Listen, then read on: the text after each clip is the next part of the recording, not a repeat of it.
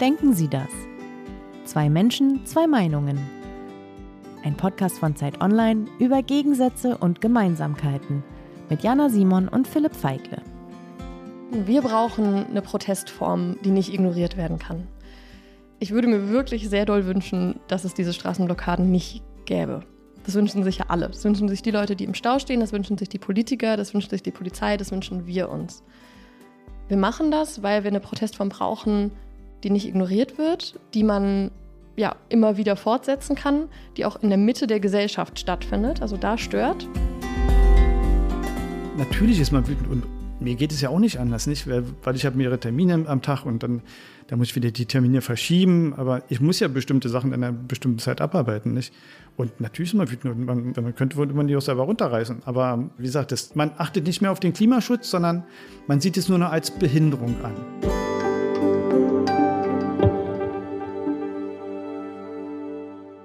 Philipp, wir haben ja unseren Podcast ursprünglich einmal gestartet, um Menschen zusammenzubringen, die eigentlich gar kein Verständnis mehr füreinander haben und sich vermutlich auch niemals im Leben getroffen hätten. Ja, das stimmt. Und das ist bei dem Thema, um das es heute geht, ja tatsächlich der Fall. Da stehen sich zwei Seiten mit großem Unverständnis gegenüber. Die einen schreien die anderen an und manchmal kommt es sogar zu Gewalt. Ja, das kann man sagen. Es geht nämlich um die Klimaproteste der letzten Generation. Also um eine Gruppe von meist eher jungen Aktivisten, die mit radikalen Aktionen zum Beispiel, indem sie sich auf Straßen und Autobahnen festkleben oder Kartoffelbrei auf Gemälde werfen. Ja, oder Luxushotels und Privatjets jetzt, ich glaube, auf Sylt mit Farbe besprühen. Ja, damit wollen sie eben auf den Klimawandel aufmerksam machen und davor warnen, dass sie, wie Sie sagen, die Welt auf eine Katastrophe zusteuert. Das war übrigens die Stimme von Jana Simon, Autorin der Zeit. Und das war die Stimme von Philipp Feigle, Mitglied der Chefredaktion von Zeit Online. Ja, liebe Jana, und unser Thema heute ist wirklich sehr aktuell, denn die letzte Generation macht gerade einige Schlagzeilen. Erst vor wenigen Tagen haben die Aktivistinnen und Aktivisten Flughäfen in Hamburg und Düsseldorf blockiert. Außerdem haben sie in der vergangenen Woche äh, mehrere große Aktionen gemacht in 26 äh, Städten, mhm. unter anderem in Berlin, Leipzig, Braunschweig, Dresden, haben sie überall Straßen blockiert.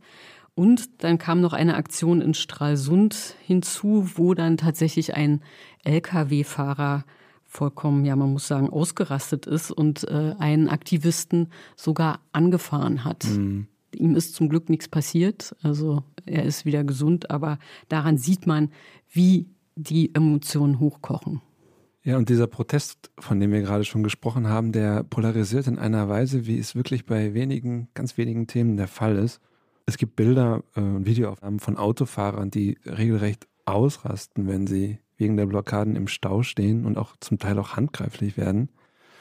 Und auch die Mehrheit der Deutschen sagt in Umfragen, dass sie kein Verständnis haben für diese Art des Protestes. Also zuletzt in einer Umfrage haben das 85 Prozent gesagt. Das ist schon eine Menge. Ja.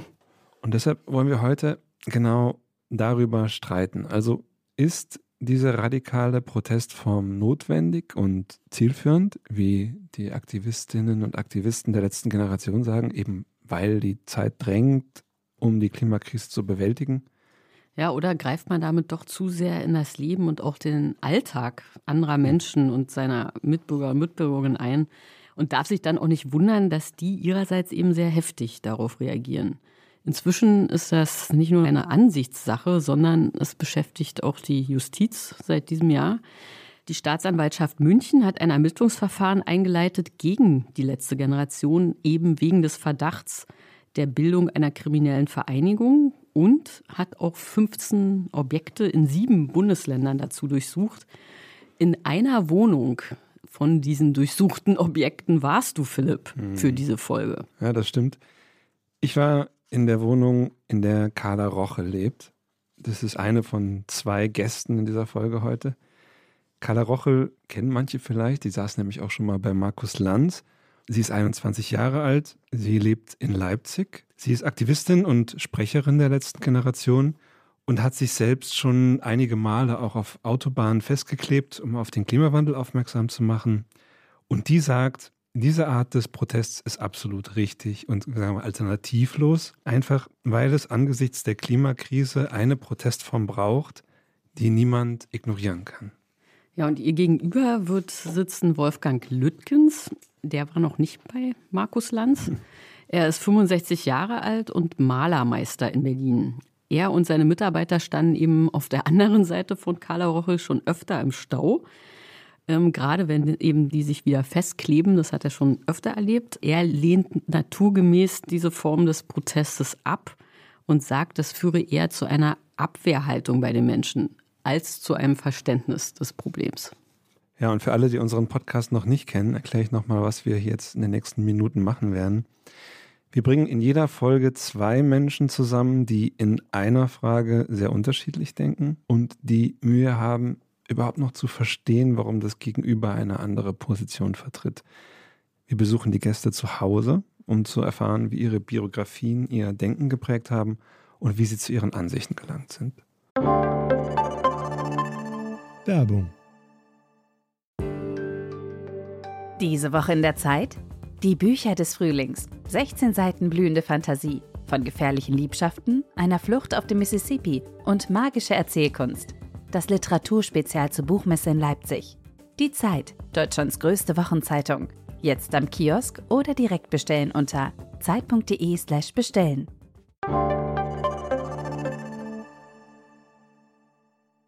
Ja, und anschließend begegnen sich die beiden Gesprächspartner dann hier im Studio zum ersten Mal. Und Philipp, du warst jetzt bei Carla Rochel in Leipzig. Wie war es denn dort? Ja, ich habe Carla Rochel in Leipzig besucht Sie lebt dort in einer WG in der Nähe des Stadtzentrums.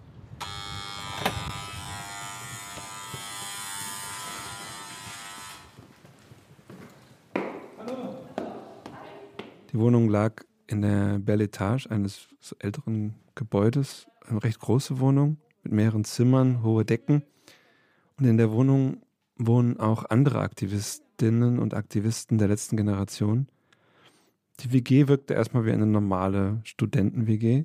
Im Zimmer von Carla Rochel hing eine Gitarre an der Wand, ein Synthesizer stand da rum und an der Wand hing ein Plakat oder ein, ein Foto von Robert Duaneau, das äh, ich auch, glaube ich, schon in anderen Studentenwohnungen irgendwo gesehen habe.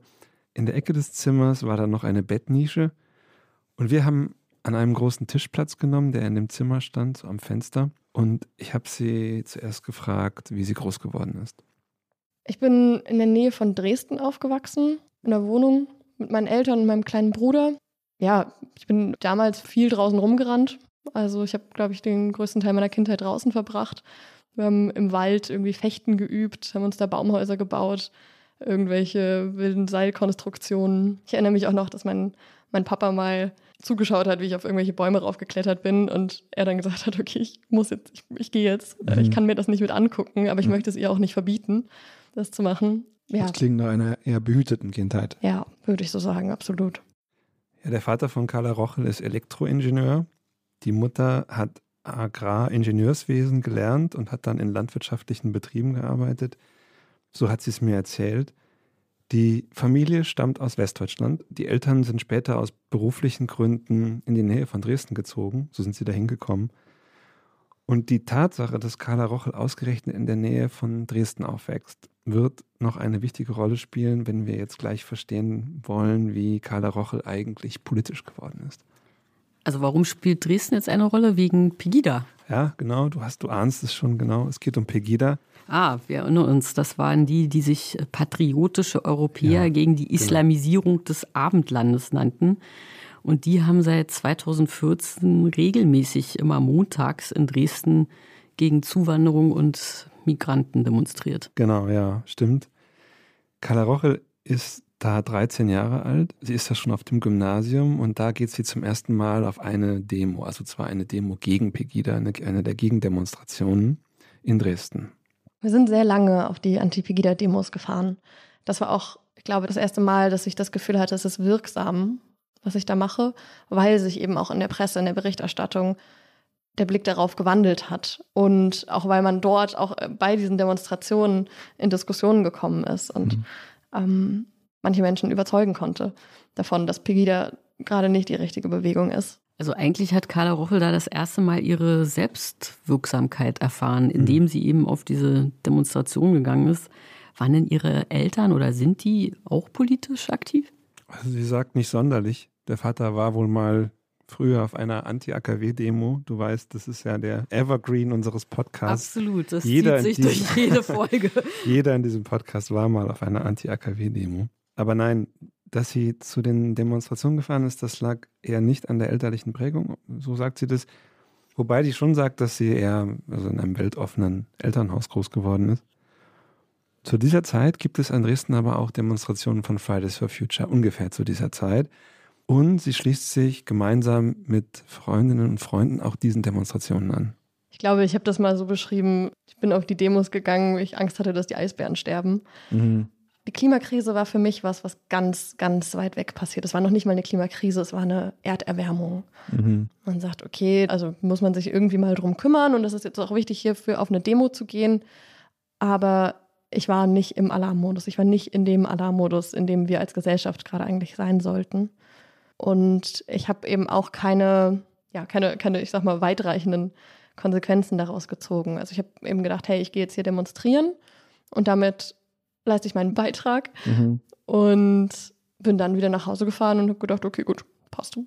Ja, wie du hörst, war das aber noch etwas anders damals. Also sie klingt fast schon pflichtschuldig, wie sie sagt, dass sie, dass sie da mitgelaufen ist. Aber was war denn dann, also was hat sie dann eigentlich in den Alarmmodus versetzt? Was war der Auslöser dafür? Ja, also das habe ich sie natürlich auch gefragt und wir haben da länger drüber gesprochen. Ich erzähle dir mal ihre Geschichte noch zu Ende. Carla Rochen macht 2020 Abitur und das ist insofern wichtig, weil das ein sehr holpriges Abitur war, denn du erinnerst dich, im Frühjahr 2020 bricht eine Pandemie aus. Ja, Corona. Mhm. Und sie weiß damals aber schon ziemlich schnell, was sie machen will, nämlich studieren Politik und Psychologie in Heidelberg. Und in Heidelberg kann man das zusammen studieren. Ihr Cousin äh, lebt da und deswegen ist sie da hingegangen. Sie beginnt also ihr Studium und anfangs ist sie eine ganz normale Studentin, studiert gerne, wie sie erzählt, aber dann kommt das Jahr der Bundestagswahl 2021, ein Jahr später. Ein sehr heißer Sommer, hat sie mir erzählt, daran erinnert sie sich noch. Und Rochel überlegt da das erste Mal, was sie denn wählen soll. Und habe da mich davor, weil ich ja, ja wählen durfte, ich war da 19, mich dann mit den Wahlprogrammen beschäftigt und bin da darauf gestoßen, dass in keinem dieser Wahlprogramme wirklich genug Klimaschutz drin steht. Also selbst bei den Grünen nicht. Und habe dann erst wieder wirklich angefangen, dazu Artikel zu lesen, habe angefangen, mich dazu zu informieren. Und habe erst da das Ausmaß von dieser Klimakrise irgendwie begriffen. Und habe da dann in dieser Situation irgendwie gedacht, so, wow, was, das passiert gerade? Und wir kriegen das irgendwie alle nicht richtig mit, sondern wir schlafwandeln da so rein und denken, das wird schon irgendwie. Und irgendjemand kümmert sich drum und irgendjemand übernimmt auch die Verantwortung, aber das passiert nicht. Und das hat mir solche Angst gemacht, dass niemand die Verantwortung für das übernimmt, was da gerade passiert. Also du hörst, Carla Rochel wird plötzlich klar, wie ernst die Klimakrise ist. Der Alarmmodus beginnt. Ja. Und sie liest dann auch viel in der Zeit, viele Artikel hat sie mir erzählt. Und sie sieht auf Instagram den Hungerstreik vor dem Kanzleramt. Also da muss man, glaube ich, kurz sagen, was das war. Das waren mehrere junge Leute, die vor der Bundestagswahl 2021 für etwa einen Monat in den Hungerstreik traten, eben um die Parteien und Wähler auf die Klimakrise aufmerksam zu machen. Sie forderten damals Gespräche mit allen Spitzenkandidaten der Parteien. Und daraus entstand dann später die Gruppierung, die letzte Generation. Ja, da nahm das alles seinen Anfang. Und dieses Gespräch, das die Aktivistinnen und Aktivisten dann einforderten, das hat es zumindest dann auch mit dem dann gewählten SPD-Kanzler Olaf Scholz gegeben. Und das alles, also dieses Gespräch mit Olaf Scholz, aber auch der Hungerstreik selber, hat auf Carla Rochel großen Eindruck gemacht. Und ich habe mir das angeguckt und habe irgendwie gedacht, so ja, wow, also heftig, aber irgendwie doch auch übertrieben. Okay, und habe das so beobachtet und habe mir dann danach das Gespräch mit Olaf Scholz angeschaut, was tatsächlich dabei rausgekommen ist, dass zwei der Vertreterinnen der letzten Generation da mit Olaf Scholz gesprochen haben. Und das hat mir dann vollends den Boden unter den Füßen weggezogen. Und da habe ich auf dem WG-Boden gesessen und habe echt einfach angefangen zu weinen, weil ich so, so verzweifelt darüber war, dass der Mann, der jetzt unser Kanzler wird, der sich als Klimakanzler bezeichnet, nicht mal wirklich das Wort Klimakrise über seine Lippen kriegt. Okay, also sie hat da wirklich sehr emotional darauf reagiert und sie hat jetzt also auch wirklich große Angst. Hm, das kann man so sagen. Sie selbst formuliert das, was sie da empfindet, so. Ich habe immer wieder gelesen, ja, Meeresspiegel steigen an, ja, es wird wärmer, mehr Hitzetote und so weiter. Das sind so Dinge, die passieren so, passieren so schleichend. Aber in diesen Szenarien, also ja, Meeresspiegelanstieg und es wird irgendwie heißer, können wir ja unser Leben einfach so weiterführen. Da habe ich mein Leben drin gedacht. Also ich kann in dieser Welt trotzdem studieren, ich kann trotzdem arbeiten, ich kann im Sommer wandern gehen, ich kann meine Radtouren machen, verschiedene Praktika und so weiter. Das, ich, das ging alles da drin in diesem Szenario. Und als ich mich dann das erste Mal wirklich damit auseinandergesetzt habe, was die wissenschaftliche Grundlage gerade ist und die Folgen davon verstanden habe, da wurde mir dann klar, ich kann mein Leben so darin nicht weiterführen. Ich kann das in diesem Moment gerade nicht, weil ich es moralisch nicht aushalte. Aber ich kann, mein Leben ist in Gefahr. Es betrifft mich. Also das war dann tatsächlich der Augenblick, wo sie sich bei der letzten Generation engagiert hat. Wie hat sie die denn überhaupt kennengelernt? Ja, sie sagt, sie habe damals begonnen, die Leute anzurufen, also die Leute, die damals im Hungerstreik beteiligt waren. Sie ist dann auf Veranstaltungen gegangen der letzten Generation und sie beginnt sich dann zu engagieren. Ziemlich bald entschließt sie sich auch, ihr Studium abzubrechen und zwar kurz nach der Bundestagswahl im Herbst 2021. Sie schließt sich also der letzten Generation an, wird Vollzeitaktivistin und im Januar 2022 nimmt sie auch an einer der ersten Autobahnblockaden teil. Ich war eine der ersten, die in Berlin da die Autobahn blockiert haben. Es gab ungefähr 30 Leute, die am Anfang gesagt haben, sie sind dabei. Und die haben sich in Gruppen aufgeteilt und ähm, haben dann an verschiedenen Ausfahrten in Berlin die Straße blockiert. Wir haben uns vorher an der S-Bahn-Station alle getroffen, sind da, boah, ich glaube um, weiß ich nicht, 5.30 Uhr oder so oder 6 Uhr los, sind mit der Ringbahn durch Berlin gefahren morgens und haben uns dann auf dem Parkplatz von Kentucky Fried Chicken in der Nähe von dieser Autobahnausfahrt mit JournalistInnen getroffen. Und dann geht es sehr schnell und es ging auch an dem Tag irgendwie sehr schnell. Wir sind dann dort über die Straße gelaufen, über die Ampel von der ersten Straße und als dann die Fußgängerampel grün war, sind wir auf die Autobahnausfahrt draufgelaufen, haben uns hingesetzt, haben die Warnwesten angezogen, die Banner rausgeholt und haben uns dann hingestellt. Dann wurde für die Autos wieder grün und Einige von denen sind eben so ein paar Meter nach vorne gefahren und sind dann aber vor uns stehen geblieben. Und ja, dann äh, sind einige Autofahrende da ausgestiegen, sind nach vorne gekommen, haben gesagt, dass sie jetzt hier durch müssen, dass sie zur Arbeit müssen, dass sie ihre Kinder in den Kindergarten bringen wollen, dass sie einen Termin haben. Und ich habe mit einem Mann damals gesprochen. Seine Frau saß im Auto und er ist ausgestiegen und ist auf mich zugekommen und hat mich eben auch in dem Moment schon angeschrien und meinte, ey, das kann doch nicht sein und jetzt runter hier und was denkt ihr denn, wer ihr seid? Und ich hatte, ich hatte in dem Moment, ich hatte richtig, richtig große Angst, dass irgendjemand einfach Gas gibt. Ja, Carla Rochel hat mittlerweile an ziemlich vielen solcher Blockaden teilgenommen und immer wieder ist sie auch mit der Wut der Autofahrer konfrontiert. Äh, wurde sie denn selbst dann auch mal angegriffen? Ja, ich habe sie gefragt, was denn das Krasseste war, was sie bisher erlebt hat. Und da hat sie mir unter anderem von einer Blockade vor dem Berliner Hauptbahnhof erzählt. Da gab es wohl einen Taxifahrer, der sie zumindest leicht angefahren hat, während sie auf der Straße saß. Also der immer weiter ranfuhr und sie dann auch dann berührt hat. Und was sagen denn ihre Eltern oder überhaupt ihr Umfeld dazu, dass sie also erstens ihr Studium abgebrochen hat und zweitens sich der Gefahr aussetzt, von wütenden Mitbürgern angegriffen oder sogar überfahren zu werden? Sie hatten sehr große Sorge um mich. Meine Mutter hat das letztens so ausgedrückt, dass sie inzwischen aber sagt, es ist, sie sieht, dass es nötig ist, dass das jemand macht. Aber warum meine Tochter? Und ich kann das sehr gut verstehen, welche, welche Mutter ist schon begeistert davon.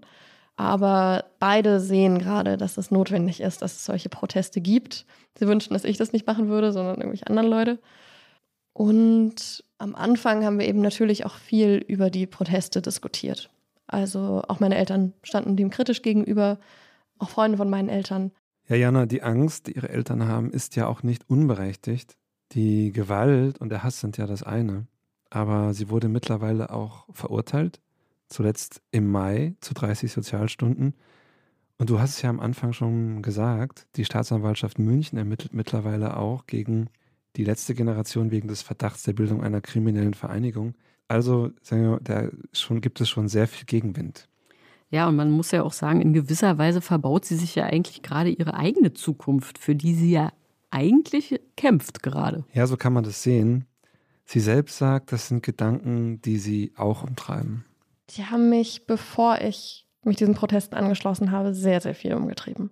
Also gerade sowas wie ein Führungszeugnis, das mhm. da dann drin steht, dass man verurteilt wurde für so eine Straßenblockade. Und natürlich ist das auch was, was mir all meine Eltern und Verwandten und so gesagt haben, ey, also ja, protestieren ist gut, aber verbau dir nicht die Zukunft. Ja, die Gerichtsprozesse sind, das, also das ist tatsächlich der absurdeste Teil, glaube ich, von dem Ganzen, was ich gerade mache, weil sich das immer noch, ja, also man, man sitzt dann auf der Anklagebank in so einem riesengroßen Gerichtssaal. JournalistInnen sind da, Pressesprecherin vom Gericht ist da. Ich fühle mich da absurd. Ich fühle mich da überhaupt nicht hingehörig. Ich habe unglaublichen Respekt vor dem Justizsystem. Ich habe auch immer wieder Respekt in dem Sinne, dass mir es wichtig ist, ob ich verurteilt werde oder nicht. Dass ich eigentlich immer was darauf gegeben habe, gerade auch was Richter oder Richterinnen sagen. Es sind ja auch Menschen, die in unserer Gesellschaft einfach anerkannt sind. Und so, dass ich wirklich von meinem ersten Gerichtsprozess also ich habe, glaube ich, zwei Nächte davor nicht geschlafen, weil ich einfach solche Angst hatte vor dieser Situation, da so in der Mitte des Saals zu sitzen, Hauptaugenmerk auf mir und dann wird irgendwie darüber diskutiert. Ja, das kann man sich schon ganz schön mhm. heftig auch vorstellen. Aber wovon lebt sie denn jetzt eigentlich? Also sie ist ja jetzt hauptberuflich sozusagen engagiert bei der letzten Generation. Und es gab ja auch Berichte darüber, wie eben die letzte Generation sich finanziert. Ja, die gab es auch bei uns in der Zeit. Die letzte Generation bekommt demnach neben anderen Spenden auch Geld aus den USA von einem sogenannten Climate Emergency Fund. Das ist eine kalifornische Stiftung, die unter anderem von der Ölerbin Aileen Getty mitgegründet wurde. Eine Stiftung außerdem, die Organisationen unterstützt, die zivilen Ungehorsam in ihrer Strategie verankert haben. Und in dem gleichen Text bei uns stand auch, dass rund 120 Vollzeitaktivistinnen und Aktivisten der letzten Generation ihr Engagement bezahlt bekommen, mit bis zu 1300 Euro im Monat. Carla Rochel aber sagt, dass sie selbst zwar eine Zeit lang ein Minijobgehalt von der Bewegung bezogen hat, jetzt aber das nicht mehr bekomme. Sie sagt, sie erhält momentan 400 Euro von ihren Eltern monatlich. Außerdem habe sie noch Geld übrig von Studentenjobs, die sie früher gemacht hat. Und sie spricht davon, dass sie private Spenden bekommt. Unter anderem, um die Strafen leisten zu können, die sie für die Protestaktionen bekommt. Die Strafbescheide, die sie da bekommen hat, stapelten sich übrigens auf dem Tisch, an dem wir da gemeinsam in ihrem Zimmer saßen. Also Spenden von Privatpersonen. Ja, sie sagt von privaten Personen, äh, nicht regelmäßig, aber immer wieder. Ja, das ist natürlich so einer der Vorwürfe, ne, der hm. Kritiker gegen die Aktivisten der letzten Generation, dass sie eben alle aus wohlbehütetem Hause kommen und eben zum großen Teil von ihren Eltern unterstützt werden. Ja, also warum macht Carla Rochel das jetzt alles? Also was ist ihr Hauptantrieb? Ja, da habe ich länger mit ihr drüber geredet und sie wird es sicherlich auch im Gespräch später noch weiter erklären. Ich habe sie vor allen Dingen gefragt, ob diese Art des Protestes wirklich etwas bringt, obwohl sie sich damit ja so viele Feinde macht. Wir brauchen eine Protestform, die nicht ignoriert werden kann. Ich würde mir wirklich sehr doll wünschen, dass es diese Straßenblockaden nicht gäbe. Das wünschen sich ja alle. Das wünschen sich die Leute, die im Stau stehen, das wünschen sich die Politiker, das wünscht sich die Polizei, das wünschen wir uns. Wir machen das, weil wir eine Protestform brauchen, die nicht ignoriert wird, die man ja immer wieder fortsetzen kann, die auch in der Mitte der Gesellschaft stattfindet, also da stört. Das heißt, es geht ihnen um Disruption und es geht ihnen um Aufmerksamkeit. Ja, und um politischen Druck. Also ja, du siehst, es geht ihnen halt um Aufmerksamkeit und danach sind auch wirklich alle Aktionen ausgerichtet. Sie hat auch erzählt, dass wenn sie beobachten, dass es gewissermaßen andere Protestformen einfach weniger Aufmerksamkeit bringen und diese Straßenblockaden, die regt die Leute einfach auf und darüber reden dann alle und das wollen sie. Ja, also das, das eigentlich, was andere am meisten ärgert, was die absolut maximale Aufmerksamkeit, Aufmerksamkeit bringt. bringt. Ja, und wie sie selber sagt, was dann in ihren Augen halt politischen Druck erzeugt. Hast du sie dann auch gefragt, ob sie diejenigen auf der anderen Seite, also die sich eben wahnsinnig darüber aufregen und wütend sind, weil sie eben zum Beispiel im Stau stehen, ob sie die in irgendeiner Form verstehen kann? Ja, das ist ja eine Standardfrage unseres Podcasts, denn gleich wird ihr der Handwerker Wolfgang Lütkens gegenüber sitzen. Der sieht das ja ganz anders. Ich habe sie gefragt, ob sie ihn verstehen kann. Zu 100 Prozent, absolut. Ich glaube, ich würde das genauso denken. Ich glaube, ich wäre auch eine von, also wenn ich da im Stau stände, wäre ich auf jeden Fall wütend. Aber seit anderthalb Jahren frage ich Menschen, ob sie andere Ideen haben und bisher ist leider noch nicht irgendeine Erleuchtung dabei rumgekommen. Und ich glaube, dass ja, also ich, ich kann unglaublich gut verstehen, warum die Menschen, die da im Stau stehen, wütend sind und warum das scheiße ist, nicht zur Arbeit zu kommen und möglicherweise da auch weniger Lohn zu kriegen, warum es scheiße ist, irgendwo nicht zu, was weiß ich, einer Beerdigung zu kommen. Die Leute haben ja wichtige Termine, das ist uns vollkommen bewusst. Also sie weiß schon durchaus, was sie da auch machen. Ähm, es gibt ja noch eine andere Standardfrage in unserem Podcast und das ist die Skala. Die Skala, genau. In jeder Folge fragen wir unsere Gäste, wie sicher sie sich sind auf einer Skala von 1 bis 10 und Carla Rochel hat das hier geantwortet. Skala von 1 bis 10, 9,5. Warum nicht 10? Ich finde es immer merkwürdig, wenn Leute so durch die Welt laufen und so tun, als hätten sie alles verstanden. Natürlich kann es sein, dass dieser Protest am Ende keinen Erfolg hat. Es kann sein, dass wir scheitern. Aber jetzt gerade in dieser Situation ist er das Beste, was wir machen können. Aber ja, Zweifel kommen immer wieder. Sonst fände ich es, glaube ich, auch gefährlich. Wir diskutieren immer wieder darüber. Ich zweifle auch immer mal wieder daran und komme immer wieder aber zu dem Schluss, dass es gerade notwendig ist. Deswegen würde ich sagen 9,5. Also Jana, sie ist sich nicht hundertprozentig sicher. Du hast jemanden getroffen, der auf diese Proteste aber ja wirklich ganz anders blickt und der vielleicht auch gar nicht verstehen kann, wie Carla Rochel so denken kann und handeln kann, wie sie es tut. Du hast den Handwerker Wolfgang Lütkens getroffen. Erzähl mal. Ja, also Wolfgang Lütkens steht tatsächlich auf der anderen Seite. Manchmal steht er auch buchstäblich im Stau. er betreibt eine eigene Malerfirma in Berlin. Die gibt es schon seit 1892, hat er erzählt. Er führt sie jetzt also in fünfter Generation. Wir haben äh, Lütkens im Berliner Westend besucht. Das ist ein ziemlich schicker Stadtteil im Westen der Stadt. Dort hat er ein Haus in einer ruhigen Seitenstraße, in dem er wohnt und arbeitet. Also seine Firma sitzt im Erdgeschoss und er wohnt oben drüber.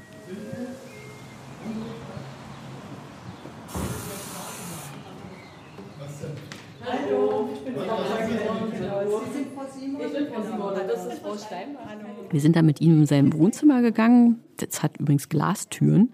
Überall hängt Kunst an den Wänden. Also Skulpturen stehen auch auf dem Fensterbrett und er hat ganz viel Bücherregale an der Wand. Und dort haben wir uns dann an einen großen Tisch gesetzt.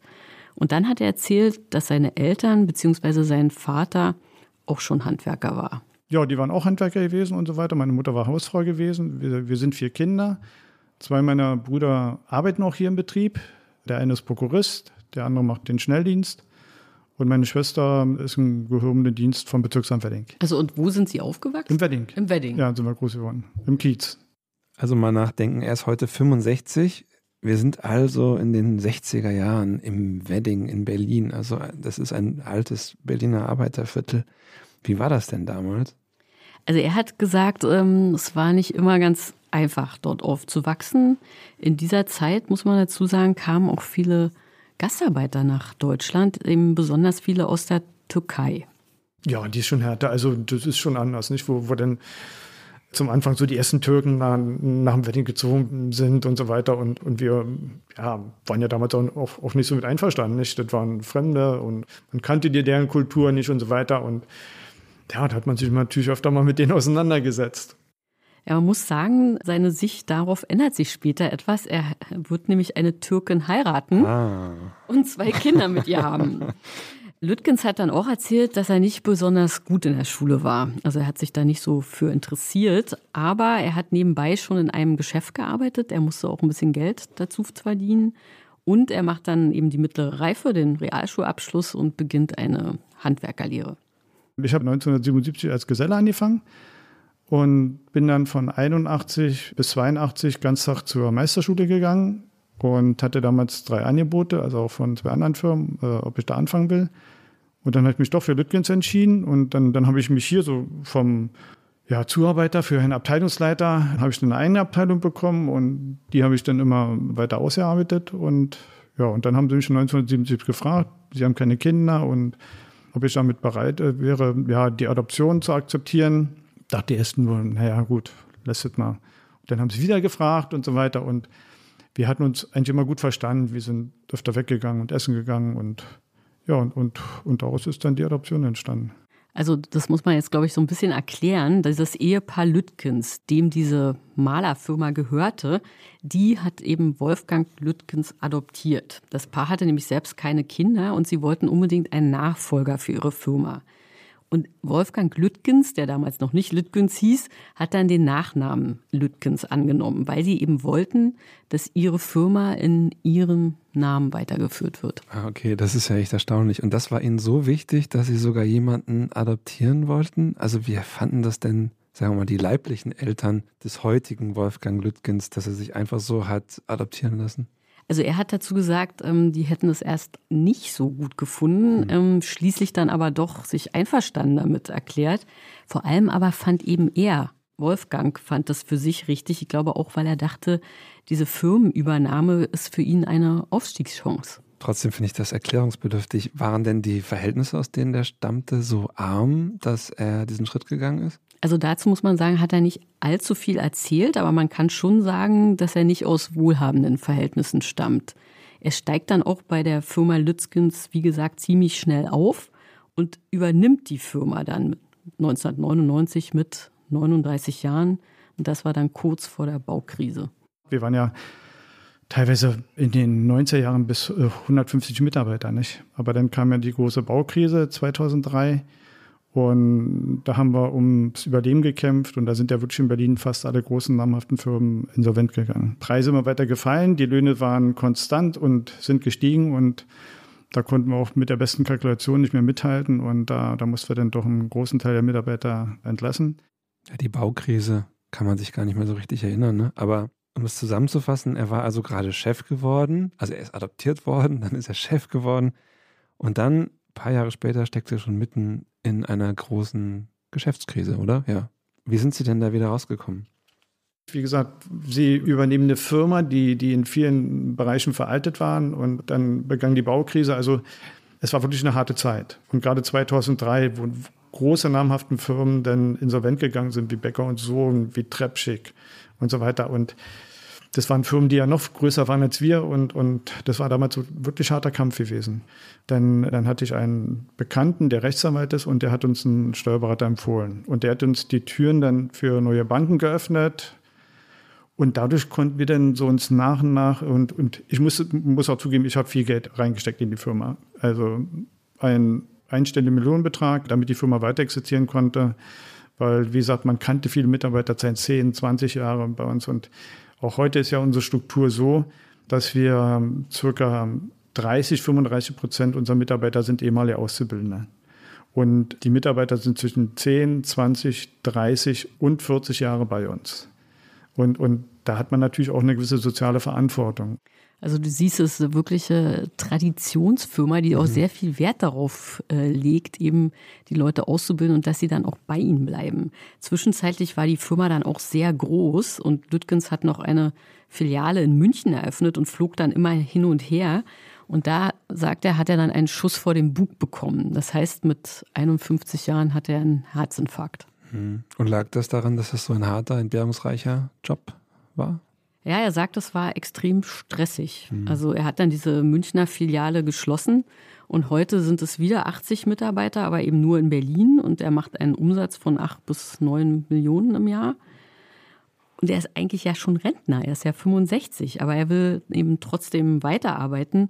Und das größte Problem, das er im Moment hat, das haben ja sehr viele äh, Handwerksbetriebe, ist es eben Auszubildende zu finden, obwohl sogar seine beiden Kinder bei ihm in der Firma arbeiten. Ja, ist ein großes Problem und fast alle mit der äh, neuen Lehrlinge, die wir haben, haben Migrationshintergrund. Ja, also die kommen aus Afghanistan, Sie kommen aus Afrika, sie kommen aus dem Irak, sie kommen aus Syrien und ja, aus der Türkei, aus dem Kosovo. Also da sind wir relativ breit aufgestellt und deutsche Auszubildende wird, wird immer schwieriger, das stimmt. Viele stellen sich schon daran, dass man oft unterwegs ist, man, man hat immer wieder ständig wechselnde Arbeitsstellen. Aber was ich immer wieder sage, man ist nicht an einem fixen Punkt, sondern man kommt auf den Wohnungen rein, die heruntergewirtschaftet worden sind und so weiter. Und wenn sie rauskommt, dann sehen sie ihr, ihr fertiges Produkt. Wir reden ja heute unter anderem auch über die Klimakrise. Wie wirkt sich denn die auf den Alltag und auf die Firma von Wolfgang Lütkens aus? Solange sie sich nicht irgendwo festkleben und den äh, Straßenverkehr blockieren, gar nicht. Aber in dem Moment, wo sie den Straßenverkehr blockieren und man muss ja davon ausgehen, dass Tausende von äh, Autofahrern im Stau stehen, die Mitarbeiter kommen zu spät, man schafft dann bestimmte Arbeitsleistungen nicht, man kann vom Chef abgemahnt werden, weil man hat eine Bringschuld, man muss pünktlich da sein, ob die S-Bahn fährt oder ob das Auto fährt oder nicht, das spielt keine Rolle. Also in dem Punkt wirkt sich das enorm aus. Nicht auch, auch auf meine Arbeit, weil ich sitze ja nicht nur im Büro, ich muss mir neue Baufarben ansehen, ich habe Kundentermine, und wenn sie dann rausfahren und sie kommen dann nicht weiter und stehen dann eine Stunde im Stau, es, kostet meine Zeit und die und auch die Zeit der Mitarbeiter. Und, und wenn da jemand zwei, drei Stunden zu spät kommt, bei einem, okay, ist ja noch akzeptabel, aber oft sind es fünf, sechs, sieben Leute, nicht? Und, und, und, und dann sind schnell mal ein paar hundert Euro weg. Ja, jetzt würde Carla Rochel sagen, siehste, ja, haben wir doch recht, denn wenn es uns nicht gäbe, dann würden vielleicht Menschen wie Wolfgang Lütkens überhaupt nicht merken, dass die Klimakrise existiert, der Klimawandel existiert. Und er sagt ja selber, er merkt es eigentlich nur, wenn er im Stau steht wegen der Klimaproteste. Ich glaube, ganz so ist es auch nicht. Natürlich sind wir alle für den Umweltschutz. Gerade bei uns in unserer Branche wird es ja groß geschrieben, das wird ja auch schon vom Senat vorgegeben. Und bei uns sind ja in vielen Bereichen die äh, Lösungsmittel in, in den Farmen enorm reduziert worden. Zum Beispiel in Kita-Bereichen, da, da, dürfen wir nur noch wasserverdünnbare Lacke verwenden, die zwar qualitativ nicht ganz so hochwertig sind wie wie die Lösungsmittel halt den Lacke, aber äh, ich hatte vor kurzem ja auch mal bei mir eine Tür gestrichen und mit Lösungsmittel halt den Lack und dachte mir, hey, das passiert mir nicht nochmal. Die Auflagen von der Berufsgenossenschaft, die werden ja auch immer höher. Also die Industrie oder zum Beispiel die Firma Caparol bietet Farmen aus nachhaltigen Rohstoffen, nicht? Äh, zum Beispiel auch aus Kartoffelstärke. Nicht? Kartoffelstärke entsteht ja durch Chips und Herstellung von Pommes. Und diese Kartoffelstärke wird als Bindemittel verwendet äh, mit nachhaltigen Rohstoffen. Die benutzen Sie auch, also diese Farben? Ja, nicht so oft, weil einfach die Nachfrage nicht so ist. Also du siehst, die Nachfrage nach diesen ähm, nachhaltig produzierten Farben ist eben dann doch irgendwie nicht so hoch. Und er sagt, er sei eben durchaus für den Klimaschutz, aber er sieht eben diese Art und Weise der Proteste, die lehnt er ab. Äh, muss ich ganz eindeutig sagen, denn wie gesagt, auf Sylt haben sie eine Bar mit Farbe besprüht, ein Flugzeug okay, ein Privatflugzeug. Ich finde es nicht richtig. Man muss ja mal aufpassen. Heute sind es die Klimakleber. Morgen sind es die Rechten. Übermorgen äh, vielleicht irgendwelche Fundamentalisten, die sagen, wir wollen hier mehr Minarette haben und so weiter. Wir müssen aufpassen, dass wir nicht in einer Anarchie uns bewegen, dass jeder denkt, er kann hier machen, was er will. Und das geht nicht. Ja, äh, ich denke auch, unsere Politiker sind bemüht, dass wir den Klimaschutz wieder weiter vorantreiben. Aber es geht ja nicht alles von heute auf morgen. Ich kann nicht sagen, 2030 ist Berlin klimaneutral, ohne mal mit der Industrie zu reden, was ist machbar. Die Wirtschaft muss funktionieren, die Heizungen müssen funktionieren. Also es klingt ja so, als habe er Angst vor Anarchie. Ja, er hat Angst davor, dass es nicht mehr so funktioniert, hm. wie er es kennt. Also dass die Gesellschaft praktisch auseinanderfällt und nicht mehr, ja, nicht mehr funktioniert. Mhm, mhm. und deshalb kann er auch die Wut verstehen, die eben Carla Roche und ihren Mitstreitern da manchmal entgegenschlägt. Natürlich ist man wütend und mir geht es ja auch nicht anders, nicht? Weil ich habe mehrere Termine am Tag und dann da muss ich wieder die Termine verschieben, aber ich muss ja bestimmte Sachen in einer bestimmten Zeit abarbeiten, nicht? Und natürlich ist man wütend und man, wenn man könnte, würde man die auch selber runterreißen. Aber wie gesagt, das, man achtet nicht mehr auf den Klimaschutz, sondern man sieht es nur noch als Behinderung an. Ja, weil die Mitarbeiter, die ich habe, die wollen nicht nur arbeiten, die müssen arbeiten weil sie müssen ihre Familien ernähren. Ja, und, und wenn sie dann mehrere Stunden zu spät kommen und die Zeit nicht bezahlt bekommen, dann ist es ihr Geld. Ja, und das geht den Mitarbeitern nicht so gut, dass sie sagen können, ich kann mal auf vier, fünf Stunden verzichten, gerade wenn es an mehreren Tagen hintereinander ist. Und deswegen fehlt denen auch jeder Euro in der Tasche. Ja, das ist nicht so, dass die Mitarbeiter sich neue Autos leisten können oder, oder die Zähne machen lassen und so weiter. Die Möglichkeit haben sie heute gar nicht, gar nicht mehr ein Handwerk, weil sie eine Familie zu ernähren haben. Und wenn da noch Klimakleber dazukommt, dann achtet man auch nicht mehr darauf, warum hat der sich da festgeklebt? Ist es ein Grund? Ja. Gibt es nicht andere Möglichkeiten, um zu sagen, wir wollen unser Klima verbessern? Wir wollen es ja auch alle, aber, aber wir sollen doch nicht wieder denken, dass wir die Welt retten können. Also Philipp, du siehst, er hat nicht die Ansicht, dass er die Welt retten kann und er sieht das wirklich fundamental anders als Carla Rochel, obwohl er auch einmal politisch aktiv war. Er ist auch immer noch Mitglied der CDU und saß für die auch mal in der Bezirksverordnetenversammlung. Er ist da aber inzwischen ziemlich desillusioniert und auch ein bisschen frustriert, glaube ich, und sagt, das hat ihm nicht viel gebracht. Hm. Aber trotzdem frage ich mich, was hat er denn für Vorschläge, was man gegen den Klimawandel unternehmen sollte? Es gibt ja ein Pariser Abkommen, es gibt ja Verpflichtungen. Wir, es ist ja unstrittig, dass wir etwas unternehmen müssen, um die Klimaziele einzuhalten. Dass sich die Politik, die Industrie und das Handwerk mal zusammensetzt und sagt so, wie können wir dieses Problem lösen? Ja, was ist zukunftsorientiert? Wärmepumpen, Solar, Pellets und so weiter. Da wissen andere wesentlich besser Bescheid als ich. Ja, aber, und dann muss man erstmal absprechen, was ist machbar. Wenn die Heizungsindustrie sagt, ja, wenn, wenn die Ziele erreicht werden sollen, brauchen wir 60.000 Mitarbeiter. Hat aber keiner. Kriegen sie auch nicht von heute auf morgen her. Die müssen erstmal ausgebildet werden. Sie können nicht einfach sagen, so, jetzt stellst du eine Wärmepumpe auf. Ja. Und deswegen müssen die sich mal zusammensetzen und, und sagen, wie können wir dieses Problem lösen, dass wir nachhaltiger werden. Ja, ich habe ihn dann auch gefragt, ob er es eigentlich richtig findet, dass die Staatsanwaltschaft jetzt gegen Menschen wie Carla Rochel ermittelt, eben wegen des Verdachts der Bildung einer kriminellen Vereinigung. Nein, also so weit würde ich nicht gehen. Dass diese Taten, die sie machen, sanktioniert werden, da bin ich dafür. Wenn jemand ein Flugzeug beschmiert und das kostet 200.000 Euro, dann muss er auch dafür Sorge tragen, dass, es, äh, dass er es irgendwann abzahlt. Oder wer auch immer. Mir, mir völlig wurscht. Oder, oder wenn ich eine Bar beschmiere, die nichts damit zu tun hat, muss es sanktioniert werden. Kriminelle Vereinigung, so sehe ich das noch nicht. Äh, wir haben ja noch nicht die Zeit von Bader-Meinhof, wo es auch ganz harmlos erst anfing mit ein paar Bränden im Kaufhaus und so weiter. Nee, also das, äh, das sehe ich nicht so, weil ich muss ja auch immer dafür gerade stehen, wenn ich irgendwas mache. Wenn ich zum Beispiel falsch parke oder wenn ich zu schnell fahre, was ja auch richtig ist, dann, dann, dann muss ich dafür eine Strafe zahlen. Und das muss ich auch machen. Aber eine kriminelle Vereinigung ist es noch nicht und wird hoffentlich auch nicht werden. Du hast ihn sicherlich auch gefragt, unsere Standardfrage, ob er sich vorstellen kann, wie Carla Rochel, wie die Klimaaktivistin Carla Rochel zu ihrer Meinung gelangt ist, oder? Man sagt ja diese so, sogenannte Generation Z. Nicht? Das sind Leute, die oft gut ausgebildet sind, die in einem wohlbehüteten Elternhaus leben.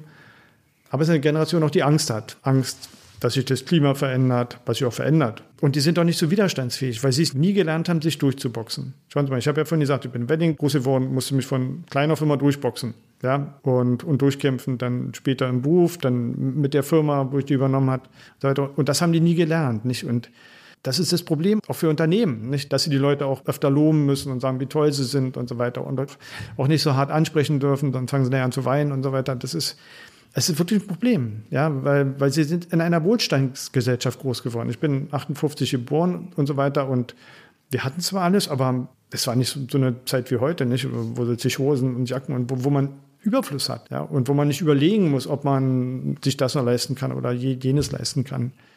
Und das ist schwierig.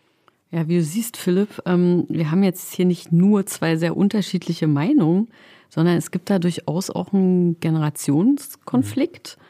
und vielleicht auch unterschiedliche Sichtweise aufgrund der sozialen Herkunft. Mhm. Scheint mir so, ja. Hast ihm denn auch die Frage nach unserer Skala gestellt? Also wie sicher ist sich er seiner Meinung auf einer Skala von 1 bis 10? Sieben. Also 10 das Beste und ne, sieben, denke sieben. ich. Sieben. Ja. Warum nicht 10? Weil ich selber noch unsicher bin. Ich weiß auch nicht. Wir werden immer mehr Menschen auf dieser Welt und verbrauchen immer mehr Ressourcen. Ob das in den Meeren Fischen ist und so weiter oder ob die Ernten immer, immer noch so, so erträglich sind oder so. Davor habe ich auch Angst. Und wenn ich mir jetzt mal so meine Kinder ansehe, dann denke ich, ich glaube, es wird schwer werden für die Generation. In vielen Bereichen. Ob das nun Sozialsysteme sind, ob das, wie gesagt, das Klima ist, weil wir alle nicht wissen, inwieweit sich das verändert. Aber zumindest, wie gesagt, habe ich auch Angst um meine Kinder, ob die alle so, auch wenn es keine Kriege gibt vielleicht oder so, wenn man einen Krieg gegen die Natur führt, dann hat man verloren. Ja, und in diesem letzten Satz, Philipp, sind sich unsere beiden Gäste ja vielleicht sogar einig. Wenigstens in diesem einen Satz. Hm, ja, das könnte sein. Zumindest ist es ein Ansatz für ein Gespräch gleich bei uns. Ich bin sehr gespannt. Ich auch.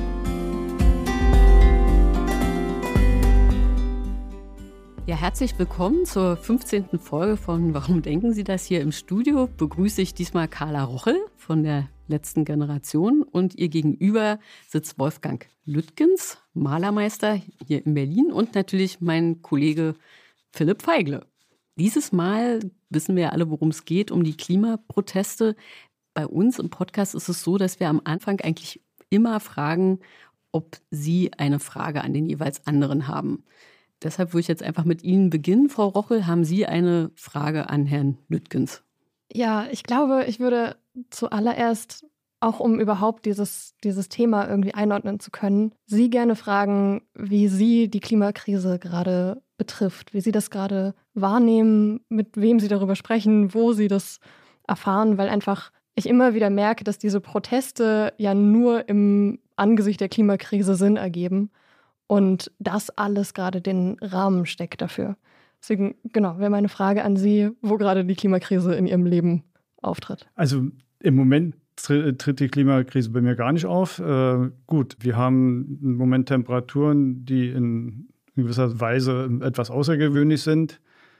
Es hat immer wieder Klimaveränderungen gegeben. Natürlich müssen wir auf das Klima achten. Wir müssen auch sehen, dass wir Veränderungen oder dass Veränderungen stattfinden.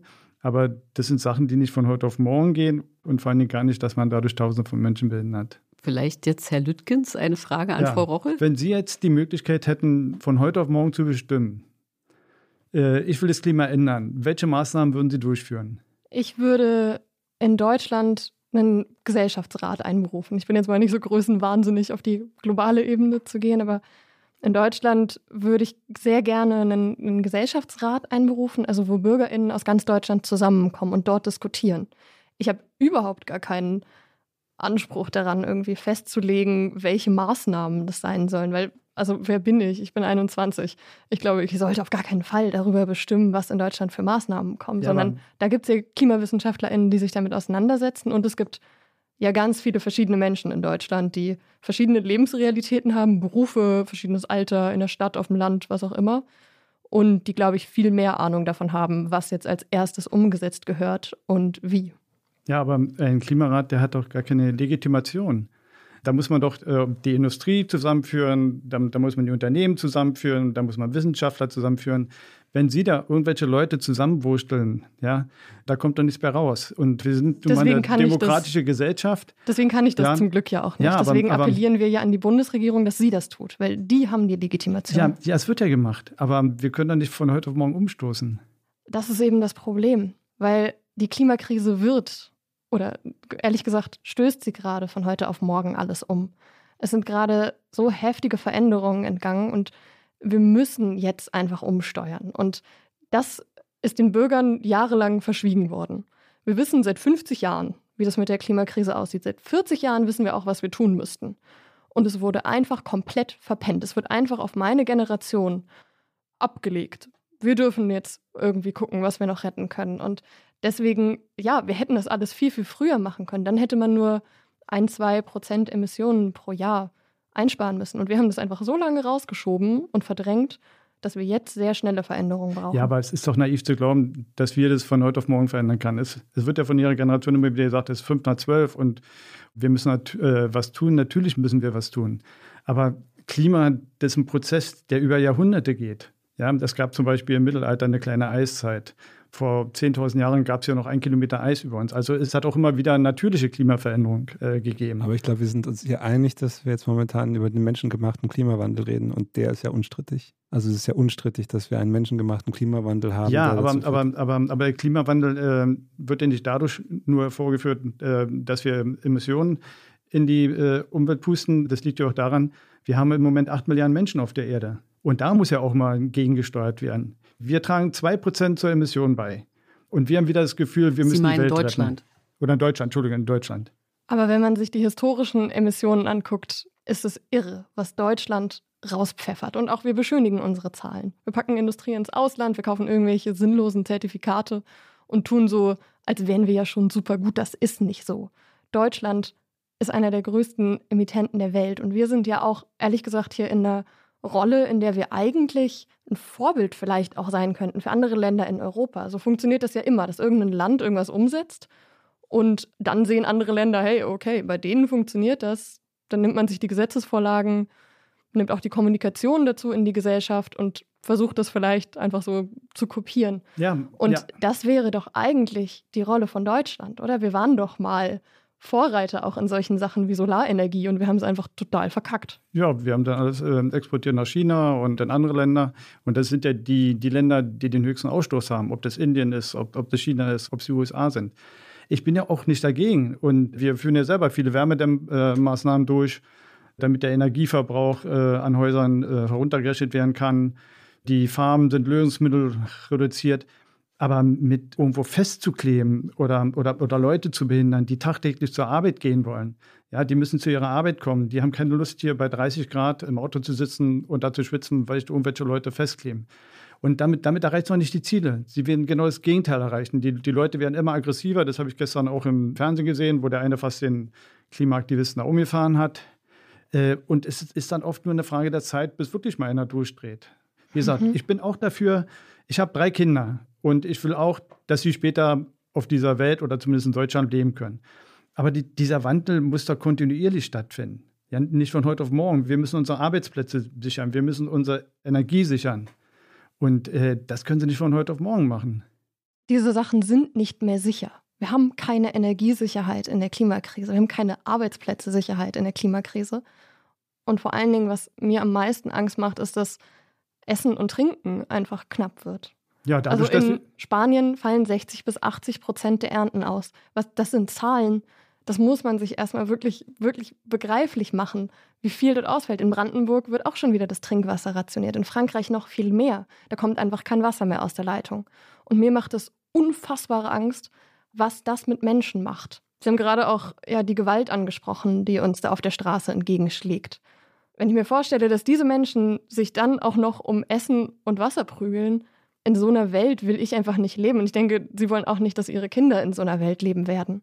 Und diese ganzen Sachen, die wir erhalten wollen, also unsere Wirtschaft, die Arbeitsplätze, dass wir einfach in den Supermarkt gehen können und uns dort Essen kaufen, dass die Regale dort voll sind, dass wir uns aussuchen können, was wir kaufen. Das wollen wir ja alles für uns selber, aber auch für die Generationen nach uns erhalten. Und die Klimakrise ist gerade dabei, das alles in Frage zu stellen. Das alles ist nicht mehr sicher. Nur wenn wir jetzt wirklich heftig dagegen steuern und in wenigen Jahren diesen politischen Wandel schaffen, dann haben wir eine Chance, ja, dass wir diesen Status quo, den wir jetzt gerade haben, noch im Ansatz irgendwie behalten. Das ist der Punkt, an dem wir gerade sind. Wie wollen Sie denn dagegen steuern? Jetzt sagen Sie mir noch mal ganz genau, was würden Sie machen, wenn Sie die Möglichkeit haben? Jetzt ohne diesen runden, runden Tisch, sondern Sie sagen mir jetzt mal, was würden Sie machen, um das Klima zu verändern? Die Pläne dafür liegen ja vor. Und ja, sagen Sie mir doch. Der wichtigste Punkt ist natürlich, die Emissionen zu senken, auf Null Emissionen zu kommen. Und dafür, damit wir überhaupt irgendwie eine Chance haben, diese angestrebten 1,5 oder 2 Grad, die sowieso gerade in unrealistische Ferne rücken, nicht zu reißen, müssen wir auch wieder Emissionen einfangen. Und dafür gibt es ja ganz viele Maßnahmen, zum Beispiel im Verkehrsbereich.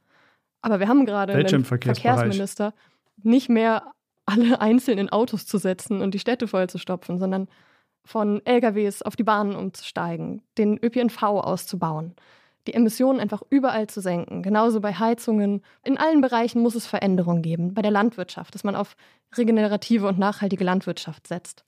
Und diese Pläne, diese Ideen, das alles liegt auf dem Tisch. Es gibt WissenschaftlerInnen, die auch gesamte Pläne dafür entwickelt haben, wie das funktionieren kann. Und das wird einfach nicht umgesetzt. Können Sie sich eigentlich mal vorstellen, wie lange so etwas dauert? Äh, wir sind im Moment nicht mehr in der Lage, genügend Ladeboxen hinzustellen, gerade für Privatleute. Wenn ich zum Beispiel bei mir sehe in Westend, ich habe zum Glück auf, dem, äh, auf meinem Grundstück zwei Ladeboxen, aber in Sie meinen für E-Autos? Ja, für E-Autos. Ja. ja. Also das müsste schneller gehen, aber das geht auch nicht von heute auf morgen, weil da gibt es diese Genehmigungsverfahren, die, die mhm. zu lange dauern. Da stimme ich Ihnen ja zu. Ja. Das aber, dauert viel zu aber, lange. Aber, aber, das, was Sie sagen, ist zum Teil illusorisch. Die, die Heizungsindustrie sagte, wir müssten 60.000 neue Arbeitsplätze einstellen, um hier genug hier Wärmepumpen aufzustellen. Es fehlen aber die Arbeitskräfte. Uns fehlen die Arbeitskräfte, noch mehr Wärmedämmverbundmaßnahmen durchzuführen. Also deswegen müsste man sich erstmal mit der Wirtschaft in Verbindung setzen und der Politik in Verbindung setzen. Was ist machbar? Was können wir leisten? Und auch der öffentliche Nahverkehr. Viele meiner Mitarbeiter fahren ja mit dem öffentlichen Nahverkehr, der überfüllt ist, der zu spät kommt, die Bahn, äh, die zu äh, gerade mal 70 Prozent erreicht äh, äh mit äh, der Pünktlichkeit. Ja. Also das sind ja so alle Punkte, die, die, jeder weiß, aber die, die nicht geändert werden. Ja, das Und das stört ist uns doch ja. irre, oder? Ja, das, das stört mich ja genauso. Ja. Ja, aber, aber, Ah, aber es wird nicht Wir geändert. haben Ein hier Punkt, wo wir einig sind. schon, Ja. schon mal eine Einigkeit kurz. Ja, dass Ähm, man, aber, aber wie gesagt, ja. nur einfach zu sagen, das ändern wir, das machen wir klimaneutral. Wie gesagt, ich habe mir E-Autos für die Stadt. Aber wie gesagt, ich habe eine Ladebox direkt vor der Tür. Äh, Ich hätte so eine Schwierigkeit, den Wagen irgendwo Genau. aufzuladen. Ja. Ja. und das sind halt Sachen, Sie haben vorhin gesagt, dass, Sie- dass Sie ja auch daran arbeiten, dass es nachhaltiger wird. Verschiedenen Sachen, wie mit Ja, E-Autos viele, und so viele. Produkte von uns, auch, auch hier ähm, ähm, zum Beispiel die Farben werden nachhaltiger. Nicht? Es gibt eine Farbe von Caparol Planta Geo, die wird aus äh, hier äh, na, Kartoffelschalen äh, gemachtes Bindemittel. Das ist ein Abfallprodukt hier von Pommes und, und, und, und Chips. Ja, aber die Nachfrage ist sehr gering. Ja. Ja, ich biete Und- sie an, aber, aber der, der Kunde will sie nicht, weil, weil er sagt, das ist eine Nasserbrief Klasse 3, die kann ich nicht so reinigen und ich habe Kinder. Es muss auch ein Umdenkungsprozess bei den Menschen stattfinden. Aber das kann man nicht so machen, das muss man aus Überzeugung machen. Aber in dem Moment, wo ich mich irgendwo festklebe und die Menschen behindere, die werden immer wütender. Und das stärkt immer nur die AfD. Ich bin, nicht, bin kein AfD-Mitglied, ich bin Mitglied der CDU. Aber man, man muss die Leute mit ins Boot nehmen. Und sich nur einfach festzukleben und, äh, oder irgendwo sich anzuketten, das ist keine Lösung. Was Ja. wäre denn die Lösung? Na, dass man die, was ich vorhin gesagt habe, die Lösung wäre, dass man die Politik und die Wirtschaft mit ins Boot nimmt und, und sagt, was ist machbar? Einfach nur zu sagen, 2030 äh, oder für 2035 soll es keine Verbrennermotor geben, ist alles gut und schön. Aber bringt eine Alternative, schaffen wir es, die Leute trotzdem mobil zu halten. Ja. Ja. Und das ist ja aber, das sind ja politische Lösungen. Und ich glaube, da bin ich an einer Stelle ganz grundsätzlich anderer Meinung. Wir müssen nicht gucken, was jetzt gerade machbar ist, sondern wir müssen jetzt mal als Gesellschaft einen Schritt zurücktreten und gucken, was jetzt gerade notwendig ist. Was notwendig ist, damit wir nicht über die Klimakipppunkte rasen und für Jahrtausende diese Welt in eine Heißzeit stürzen. Das müssen wir uns erstmal, das ist einfach physikalische Realität. Da können wir nicht mit Mehrheiten argumentieren oder mit irgendwie Wünschen der Leute, sondern das ist einfach physikalische Realität, mit der man keine Kompromisse schließen kann. Und von dem Punkt aus muss dann geschaut werden, wie wird das umgesetzt, dass wir nicht diese Kipppunkte reißen und wie schaffen wir das sozial gerecht und den Leuten das zu erklären. Und das ist, glaube ich, das ist, glaube ich, ein Punkt, der da ganz wichtig ist, dass den Leuten einfach über Jahrzehnte verschwiegen wurde, wie dramatisch es gerade ist. Vor 25 Jahren war ein Beitrag in der Tagesschau. Da wurde vor dem Klimawandel gewarnt. Irgendein Brief wurde an Angela Merkel übergeben. Und dann kommt der Satz, wenn wir weiter wie heute die Emissionen in die Atmosphäre hauen, dann wird ein Umsteuern in 25 Jahren nicht mehr möglich sein. Und jetzt ist es 25 Jahre später und die Emissionen steigen. Dieser Beitrag kam raus, bevor ich geboren wurde. Den haben alle gesehen. Das ist die Tagesschau. Und ich begreife einfach nicht, wie wirklich so diese Verdrängungsmechanismen so heftig sind, dass wir diese Gefahr immer weiter wegschieben. Und da hat aber ja auch die Ölindustrie einen großen Anteil dran. Die haben ja Milliarden da reingesteckt, dass erstmal der Klimawandel geleugnet wurde. Die haben Experten gekauft, haben mit Anwälten WissenschaftlerInnen eingeschüchtert, die über den Klimawandel aufklären wollten, haben Studien in Auftrag gegeben, die das leugnen und haben ganz massiv versucht, das klein zu halten, weil es ihre Gewinne gefährden würde. Und dagegen müssen wir jetzt gerade als Gesellschaft ankämpfen. Da muss man sagen, ey, so geht das nicht. Ihr könnt nicht unsere Zukunft verfeuern für euren Gewinn. Ja Wir gut, nun haben Sie hier einige Schlagworte. Wie gesagt, ich kann es nicht beweisen, inwiefern sich die Ölindustrie da eingemischt haben. Ich sehe nur, dass man die Menschen mitnehmen muss. Wenn Sie die Menschen nicht mitnehmen, dann können Sie noch so viel reden, sondern man, man muss die Menschen überzeugen. Das fängt schon in der Schule an, das fängt mit den Erwachsenen an, denn die Bandbreite der Zustimmung, die sie haben, die wird immer, immer kleiner. Ja, die, Menschen werden, die. Die, die Menschen werden immer, immer aggressiver, auch gegen äh, die, die Klimaaktivisten. Also nehmen wir die Leute mit ins Boot. Aber zu sagen, die Ölindustrie int interessiert mich auch letztendlich gar nicht. Letztendlich müssen wir Wege finden, wie wir dieses Problem lösen können. So muss ich das auch im Unternehmen machen. Ich habe da ein Problem und probiere es zu lösen. Aber ich muss meine Mitarbeiter mit ins Boot nehmen. Wenn ich die nicht mit ins Boot nehme, dann klappt es nicht.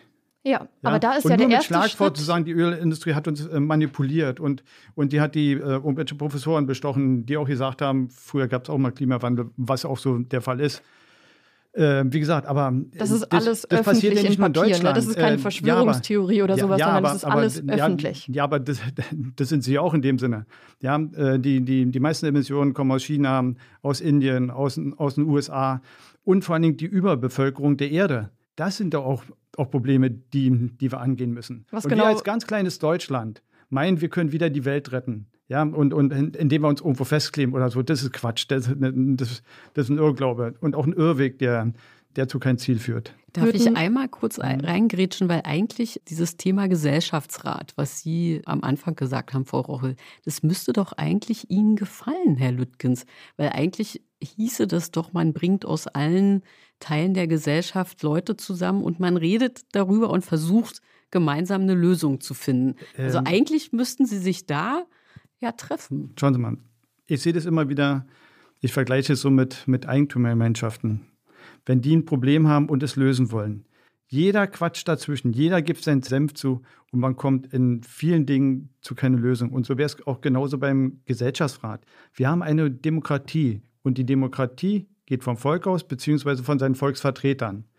Engagieren Sie sich doch mehr, mehr, mehr bei den Grünen. Das ist doch Und dann- Ihre Partei, das ist doch Ihr Klientel. Und in zwei bis drei Jahren kriegen wir da den In politischen Wandel hin, der uns Ähm, vor der Klimakrise rettet. Wenn, wenn, die, wenn Sie die Leute nicht. dann mit nicht überzeugen können, dann kriegen Sie die natürlich nicht hin. Überzeugen Sie die Menschen. Aber nicht durch Festkleben, sondern durch Überzeugung, dass man sagt, wir müssen unsere Denkweise verändern. Wir müssen in vielen Bereichen sogar vielleicht unsere Lebensweise et etwas zurückschrauben. Ja? Zum Beispiel, ich habe äh, für die Stadt habe ich ein äh, E-Mini, das ist super, fahre ich auch gerne. Aber wenn ich verreisen will, dann habe ich einen Plug-in-Hybrid, also einen Verbrenner, weil ich Angst habe, ich muss zehnmal oder so an die Tankstelle fahren, um, um die wieder aufzuladen. Ich würde da gerne nochmal zurück zu dem, was ist physikalische Realität und was ist notwendig. Weil wie schaffen wir es? Also was notwendig ist, ist jetzt in den nächsten zwei bis drei Jahren heftig umzusteuern. Da sind wir uns, glaube ich, alle einig. Das ist einfach Wissenschaft. Und wie schaffen wir das? Was ist Ihr Vorschlag? Sie haben vorhin gesagt ja auch, wenn es in Ihrem Betrieb ein Problem gibt, dann holt man die Leute mit rein, findet Lösungen, baut irgendeinen Prozess, manchmal nur mit Leuten, die irgendwie bestimmte Abteilungen koordinieren, manchmal mit allen zusammen, wie auch immer. Aber der erste Schritt davon muss doch sein, ehrlich das Problem zu benennen, oder? Aber ich kann doch ein Problem nicht von heute auf morgen lösen. Zum Beispiel, wenn wir auf den öffentlichen Nahverkehr umsteigen wollen. Denn dann sieht man doch bei den Politikern, die sind ja nicht mehr in der Lage, in einer bestimmten Zeit bestimmte Anzahl von Zügen bestellen. Ja, die Leute sitzen oft in überfüllten Zügen, die Züge sind unpünktlich. Da müsste man mal angehen. Man muss den öffentlichen Nahverkehr so attraktiv machen, dass die Leute an der Peripherie der Stadt ihre Autos hinstellen und dann mit dem öffentlichen Nahverkehr rein, Ja. äh, reinfahren. So, dafür Fall. braucht man aber mehr Züge. Das hat die Politik bis heute auch nicht fertig gebracht. Ja, aber ich kann doch nicht alles verdammen. Wissen Sie, Sie gehören zu einer Minderheit. Und, und was mich in der letzten Zeit stört, ist, dass eine Minderheit immer mehr bestimmen soll, was die Mehrheit zu machen haben. Wenn, wenn Sie die Mehrheit nicht, nicht überzeugen können, die, die Minderheit will was, äh, äh, bestimmen, was wir essen, will bestimmen, welche Autos wir fahren. Wen meinen Sie jetzt mit Minderheit? Eine Minderheit meine meine ich hier, die Klimaaktivisten. Wann eine, Minder genau- eine Minderheit will bestimmen auch, wie, wie, wie wir zu reden haben. Das ist doch keine Mehrheit. Das ist meist eine Minderheit, die bestimmen will, was wir zu machen haben. Ich merke schon, dass diese Diskussion sehr emotional wird und mir fällt in letzter Zeit auf, dass wenn es ums Klima geht, dass es erstaunlich emotional wird. Ich glaube, das hat auch Gründe. Ihre dominierende Emotion, haben Sie mir im Vorgespräch gesagt, ist Angst. Angst und Wut, würde ich sagen. Können Sie das verstehen? Angst ist immer ein schlechter Ratgeber. Man muss überlegen, ich gebe zu, vor bestimmten Sachen habe ich auch Angst und das hat vor jeder Mensch, das vor Krieg. Dass man Angst hat vor Klimawandel, ist ja auch klar, wie Sie gesagt haben, wenn man auf einmal nicht mehr die Felder bestellen kann, weil es zu wenig Wasser gibt und so weiter. Aber Macht Ihnen das auch Angst? bisher noch nicht. Weil es läuft im Moment auch. Ja, Sie haben Aber, ja, Sie aber, haben aber wenn ich die Nachrichten sehe in, in, in Italien, in Spanien, da muss man aufpassen, natürlich. Aber ich gehe weg von dieser Illusion zu glauben, ich kann es in zwei, drei Jahren ändern. Wenn wir sagen, wir schalten jetzt alles ab, wird sich das Klima doch nicht ändern. Ja, das ist doch ein Irrglaube. Ich glaube, da muss ich noch mal ganz kurz auf die Frage antworten. Ich habe eben gesagt Wut und Angst, aber wenn Sie das jetzt gerade sagen, ich glaube, bei mir ist wirklich ein riesengroßer Punkt, eine große Emotion Hoffnung, weil wir haben jetzt die Chance, das zu verhindern. Wenn Sie sagen, das geht nicht, das stimmt nicht. Die Pläne dafür liegen vor. WissenschaftlerInnen sagen immer wieder, jetzt ist der Zeitpunkt, jetzt müssen wir den Arsch hochkriegen, dann haben wir noch eine Chance. Und ich habe die Hoffnung, dass wir das schaffen. Und ich glaube an die Menschen. Ich glaube an den Willen der Menschen, überleben zu wollen und dass wir es schaffen können als Gesellschaft auch so eine schnelle Transformation hinzubekommen. Das hat Ja. sich auch in der Geschichte immer wieder gezeigt, dass sowas funktioniert. Ja, aber Häufig Klimawandel. durch zivilen Widerstand. Ja, aber Klimawandel äh, verändert sich dann nicht von heute auf morgen. Wir schalten den, legen den Schalter um und sagen, und dann haben wir wieder ganz normales Klima. Nee, das ist kann genau das Jahrhunderte Problem. oder Jahrtausende dauern. Wissen Sie, das ist ja, genau das Problem, dass die Emissionen, die wir jetzt in den letzten Jahrzehnten rausgehauen haben, das Klima schon so weit erhitzen, dass wir auf jeden Fall die 1,5 Grad Grenze reißen. Davon noch zu reden, ist totaler Bullshit. Wahrscheinlich auch die 2 Grad. Nee, jetzt ist also die größte Hoffnung, die ich habe, ist, dass wir das noch auf 2 Grad oder was drumherum begrenzen können. Und wenn wir jetzt sagen, ach, nee, wir können das alles nicht machen, das geht jetzt alles nicht, das ist alles zu schnell, werden wir uns echt in zehn Jahren umgucken und zurückschauen und uns wünschen, wir hätten damals den Mut gehabt, es wenigstens zu versuchen. Ja, aber wie gesagt, es findet ja keine Veränderung dadurch statt, dass man sich irgendwo festklebt und, und Menschen, tausende von Menschen behindert, die eben zur Arbeit fahren wollen, Menschen, die in den Urlaub fliegen wollen. Ja, es gibt ja viele Menschen, für die es, äh, wird ja immer wieder gesagt, die schönste Zeit des Jahres ist der Urlaub. Und die sitzen dann auf, mit, mit ihren Kindern auf dem Flughafen, weil, weil sich da zwei oder drei Klimaaktivisten festgeklebt haben. Die Resonanz, was sie damit erreichen wollen, ist bei den Menschen, den meisten Menschen gleich null. Ja, es wird ja auch medial manchmal auch so, dann so dargestellt. In den seltensten Fällen werden ja Autofahrer befragt, was die dazu denken. Meistens werden Klimaaktivisten befragt. Aber fragen Sie mal den Autofahrer. Und das Komische ist doch eigentlich, wenn sich Klimaaktivisten festkleben, die kleben sich auf der Stadtautobahn fest, die kleben sich am Kaiserdamm fest, jetzt ja nicht, weil, weil ist ja schon behindert oder Spandauer Damm. Warum kleben sich nicht mal äh, Cottbuser Tor fest oder Hermannstraße oder Sonnenallee? Warum kleben sie sich eigentlich nicht da fest? Das muss man vielleicht erklären. Das sind jetzt Viertel, von denen Sie denken, dass dort die Klimaaktivistinnen selber wohnen, richtig? nicht nur selber wohnen, die Bürger, die Also da wohnen, die würden, die würden anders darauf reagieren. Auch dort haben wir schon Straßenblockaden gemacht. Ja, weiß ich nicht. Sonnenallee zum Beispiel.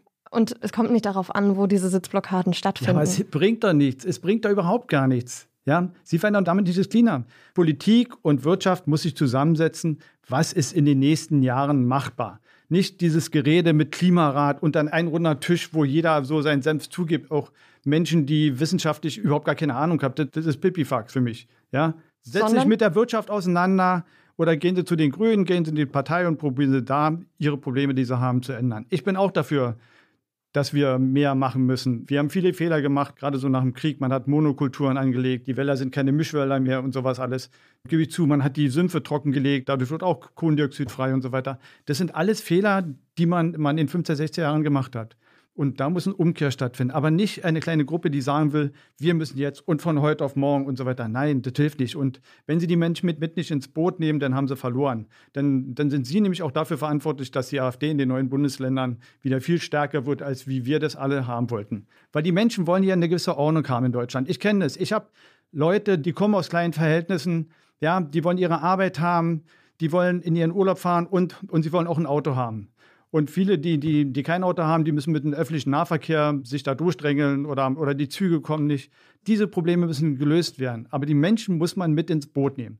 Sonst hat man verloren. Sie reden hier immer von einer Minderheit, Ja, die ist- das ist- will. Ja, sie sind auch Wissen Sie, wer am aller, alarmierendsten vor der Klimakrise warten? Das ist vor allen Dingen der UN-Generalsekretär ja, Antonio Guterres habe Guterres. ich gehört. Und ich verstehe nicht, wie immer wieder so getan werden kann, als wäre das jetzt der Wille von irgendwie zehn Leuten, die hier irgendwo in Berlin auf der Straße kleben. Das ist eine sehr große Bewegung, in der inzwischen zum Beispiel auch CDUler mit dabei sind, die sagen, wir haben es einfach 16 Jahre in der Regierung komplett verkackt. Ja, das hat Frau Merkel. Ja. Und ehrlich gesagt bin ich müde davon, mir immer und immer wieder anhören zu müssen, dass das, was ich mache, auf jeden Fall falsch ist. Aber ich habe noch nie einen Gegenvorschlag gehört. Ich habe ja nicht gesagt, ich, ich habe nicht gesagt, dass es kurz, ganz falsch ist. Ich Ich, hab habe noch nur gesagt, dass es falsch ist, festzukleben und Menschen zu behindern. Äh, Dann sagen Sie mir, welche. Protestform richtig ist. Das möchte Das- ich gerne wissen. Welche Protest wa- was soll ich als 21-Jährige in dieser Situation jetzt machen? Gründen Sie eine Partei. Und damit kriege ich in zwei bis drei Jahren den politischen Wandel. Wir drehen uns Sie immer wieder kriegen, im Kreis. ja, Sie kriegen sowieso nicht in zwei bis drei Jahren diesen politischen Wandel. D Doch. nein, das ist ja Quatsch. Nein, nein, das schaffen Sie nicht, ohne Hunderttausende von Arbeitsplätzen zu gefährden. Ich, ich muss auch sehen, Damit werden wir Hunderttausende von Arbeitsplätzen sichern. ach, Das müssen wir mal verstehen. Und Sie Nein. haben vorhin gesagt, nach dem Krieg wurden viele Fehler gemacht. Und ja, damals hatte noch niemand die Klimakrise auf dem Schirm. Und mir würde auch nicht einfallen, Menschen, die älter sind als ich irgendwie vorzuwerfen, dass sie persönlich nichts gemacht haben. Wir gucken ja immer wieder darauf, wer wie viel Auto fährt, wer Fleisch isst, wer in Urlaub fliegt, was auch immer. Darauf kommt es nicht an. Darum haben wir uns jetzt jahrzehntelang gedreht und es hat wenig verändert. Und vor allen Dingen ist es auch wieder was, was die Ölindustrie ins Spiel gebracht hat, diesen CO2-Fußabdruck. Und wir wollen jetzt endlich auf die politischen Lösungen gucken, weil so funktioniert ja eine Demokratie. Dass die Demokratie, die Politiker einen Rahmen setzen für das, was in der Gesellschaft passiert. Und dieser Rahmen wird einfach gerade nicht gesetzt. Volker Wissing verweigert sich komplett seine Arbeit. Olaf Scholz schaut einfach dabei zu. Habeck nimmt das hin. An so einem Punkt muss es Protest aus der Gesellschaft geben, der das voranbringt. Und das ist der Ansatz. Können Sie das verstehen? Ja, aus Ihrer Sicht ja, aber Sie können die Menschen damit nicht überzeugen. Die Menschen sitzen in ihrem Auto, sie sind wütend und interessieren sich auch gar nicht mehr für die Sachen, die dahinter stehen. Dass sie sagen, wir müssen was bewegen, wir, wir müssen die Welt für unsere nächste Generation oder übernächste Generation sichern. Ja, das interessiert die Leute nicht mehr. Man muss Überzeugungsarbeit leisten und Gehen Sie zu den Politikern. Setzen Sie die Politiker unter Druck, dass sie unsere Probleme lösen. Denn es ist ja nicht nur das Klimaproblem, es gibt ja viele Probleme in Deutschland. Ja, mhm. wie gesagt, wenn, wenn, wenn wir immer mehr E-Autos haben, haben wir keine Ladestation. Damit fängt es ja auch schon an. Dann, äh, wie gesagt, man müsste auch ein Fach haben in der Schule, Klima. Auch hier äh, Nahrung und, und, und wie man sich richtig ernährt und so weiter. Mhm. Das sind alles so Dinge, wo ich sage, da würde ich mir jederzeit zustimmen, weil es sind ja auch meine Kinder. Aber aber setzen Sie doch die Politiker unter Druck und, und nicht die normalen Menschen, die tagtäglich arbeiten muss. Die Menschen, äh, wie gesagt, die verdienen nicht so viel Geld, verdienen eigentlich viel Geld, aber sie haben jetzt bis, bis Mitte Juli, Juli gearbeitet, um dann äh, in die eigene Tasche zu wirtschaften. Und wenn die dann noch ein paar Stunden im Stau stehen, dann interessiert die gar nicht mehr das Klima, sondern die wollen, ich muss zur Arbeit, ich muss mein Geld verdienen. Wenn ich jetzt hier zwei, drei Stunden stehe, bezahlt mir das der Chef nicht. Und, und, und das ist kontraproduktiv. Setzen Sie einfach die Politiker mehr unter Druck, dass wir wieder mehr machen. Protestieren Sie vom Bundeskanzleramt, protestieren Sie vor, vor Ministerien. Das machen wir. Haben Sie schon mal was darüber gelesen? Ja. Wahrscheinlich so ein, zwei kleine Zeitungsartikel, oder? Nehmen, das ist nehmen, nämlich ja, genau das nehmen, Problem. das haben wir seit Jahren gemacht, ja, vor den Sie, Ministerien nehmen Sie doch zu demonstrieren. Die Grünen mit ins Boot. Nehmen Sie die Grünen mit ins Boot. Das ist ja Ihre Partei, die Ihnen Auch die in, Grünen in, haben nicht genug im Parteiprogramm drinstehen, um uns vor der Klimakrise aber, zu retten. Aber, aber, aber nehmen Sie die in Boot. Nehmen Sie also ins Boot. Ich, ganz kurz, Robert Habeck hat gerade gestern gesagt, die Aktivisten, die jetzt lauter Menschen die Reise in den Urlaub verbauen, schaden dem Anliegen des Klimaschutzes massiv. Wer sich wirklich für Klimaschutz einsetzen will, der muss die gesellschaftliche Akzeptanz im Blick haben. Das sagt der Vizekanzler Habeck von den Grünen, wo Sie sagen, Herr Lüttgens, das wäre eigentlich Ihre Partei. Es klingt nicht ganz danach, Frau Rochel, oder? Nein, und ich bin auch nicht überrascht davon, dass Habeck uns kritisiert. Unser Protest richtet sich ja an ihn. Unser Protest richtet sich nicht an die Menschen, die da in den Autos sitzen, sondern er richtet sich immer an die Regierung. Mit diesem zivilen Widerstand, den wir gerade leisten, setzen wir Stück für Stück immer mehr die Regierung unter Druck, dass sie sich zu solchen Sachen äußern müssen. Dass sie heute immer wieder auch danach gefragt wurden, wie denn der Gesetzesbruch gerade der Regierung aussieht. Und dass Habeck das kritisiert, finde ich, also erwarte ich fast von ihm. Allerdings die Behauptung, die er aufstellt, dass das dem Klimaschutz schadet, ist in keiner der Studien, die dazu rausgekommen sind, haltbar. Erst letztens gab es im ZDF wieder eine Studie, dass selbst bei solchen Protesten, die die Leute ablehnen, wo die wirklich 80 Prozent der Leute sagen, nee, auf gar keinen Fall ist das richtig, das beeinflusst nicht negativ die Zustimmung zu Klimaschutz. Und es werden gerade immer mehr Menschen, die nachvollziehen können, warum wir diesen Protest machen. Und die auch sagen, ja, vielleicht funktioniert das. Vielleicht ist das gerade der Protest, aber der es stimmt doch gar nicht, schon, aber es stimmt doch nicht, dass wir nichts für den Klimaschutz machen. Wir machen eine ganze Menge für den Klimaschutz. Die, die, die Auflagen, wenn Sie heute einen Neubau bauen, die sind relativ hoch. Sie müssen Wärmepumpen, Sonnenkollektoren. Die Wärmedämmung wird erhöht von 160 auf 200, 220 äh, Millimeter. Die Farmen sind, sind Lösungsmittel reduziert. Man entsiegelt wieder Flächen. Ich habe es auch bei mir im Büro, äh, da ich ein Drittel der Flächen schon entsiegelt hatte, damit wir ein bisschen Grün haben. Erstens halt dadurch weniger Geld und, und zweitens versickert das nicht irgendwo das Wasser, sondern geht in, ins Grundwasser rein. Also es wird in vielen Bereichen schon einiges gemacht. Aber wie gesagt, äh, man muss die Menschen mit ins Boot nehmen, sonst hat man verloren. Gründen Sie doch eine Partei, machen Sie das doch und überzeugen Sie die Menschen. und überzeugen Sie Politiker, dass in den Schulen eben nachhaltiger gedacht wird, dass die Kinder, äh, wie wir es früher mal hatten. Früher, wenn man zu Kartoffelkronen gegangen ist, dann hat man im Zeitungspapier eingewickelt seine Kartoffeln. Das war nach, äh, bekommen. Das war nachhaltig gewesen alles. Ja, man hat seine, seine Netze gehabt, die man, wo man einkaufen, weil ich war, musste als Kind oft einkaufen gehen. Also wenn sie die Menschen davon überzeugt, dann machen die das auch. Aber man muss überzeugen. Was sagen eigentlich Ihre Kinder zum Klimawandel? Kleben die sich auch fest? Nö, das machen sie nicht. Ich muss es ein bisschen differenziert sehen. Bei meinen Kindern, die jüngste Tochter, die ist erst acht, äh, die achtet schon darauf, bestimmte von sich aus, bestimmte Süßigkeiten nicht mehr zu essen, hat sie, lehnt sie ab. Meine großen Kinder, ich glaube, die sind so in meine Richtung, sie denken in bestimmten Bereichen anders, aber das hat auch etwas mit, mit einer Kultur zu tun. Ein Thema klang eben durch, das glaube ich aber auch zwischen Ihnen ein Thema ist, das Ungleichheitsthema. Sie haben eben stark gemacht, dass es ja Menschen gibt, die wenig Einkommen haben, die ihr Geld verdienen müssen, die jeden Tag zur Arbeit fahren, die sich ihren Urlaub auf ihren ganzes Jahr auf ihren Urlaub freuen. Und ein Vorwurf, der den äh, Aktivistinnen oft gemacht ist, ist, dass diese oft äh, akademischen Hintergrund haben und so weiter, dass da also so ein Ungleichheitsgefälle irgendwie existiert. Frau Rochel, was denken Sie zu diesem Vorwurf oder zu diesem, ist ja fast auch ein Gefühl oder so, mhm. ist das da so ein Gefühl von Ungerechtigkeit, das da mitschwingt? diese soziale Ungerechtigkeit ist ja einfach Fakt in unserer Gesellschaft. Also, dass die armen Menschen immer ärmer werden und die Reichen immer reicher, dass diese Schere weiter auseinandergeht und das ein riesengroßes Problem ist, was wir lösen müssen. Und ich glaube, ich habe gerade keinen guten Überblick darüber, wie genau die Menschen in der letzten Generation sich finanzieren oder aus welchen sozialen Schichten die kommen. Aber bei uns ist inzwischen wirklich, ein, ich würde fast sagen, ein Durchschnitt der Gesellschaft, unter anderem Handwerker, die sagen, sie wollen ihren Beruf eben auch noch in 30 Jahren gut ausführen können. Ein Dachdecker, der meint, es wird halt immer heißer und die Leute kippen ihm einfach von Dach. Die kriegen einfach einen Hitzekollaps und das sind die Leute, die am allerstärksten von der Klimakrise betroffen sind. Soziale Ungerechtigkeit und die Klimakrise gehen ja ganz eng zusammen.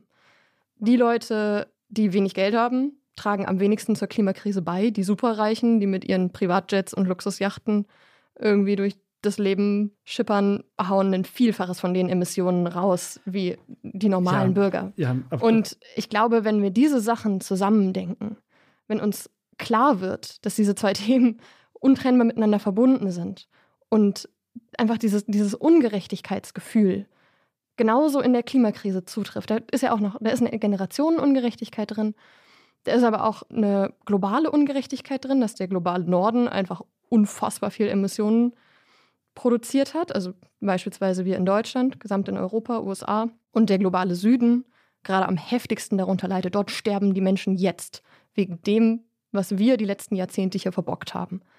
Und wenn uns das bewusst wird, dann wird, glaube ich, auch klar, dass das auch einfach eine große moralische Ebene von dieser Klimakrise gibt.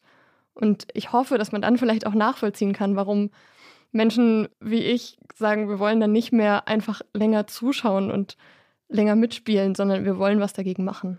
Aber man muss doch mal die Kirche im Dorf lassen. Klar gibt es Leute, die riesen Boote haben, die ein Flugzeug haben, aber was hat denn ein Hotel damit zu tun oder eine Bar, die ich da besprühe mit Farbe? Da sind ganz normale Angestellte, die da arbeiten.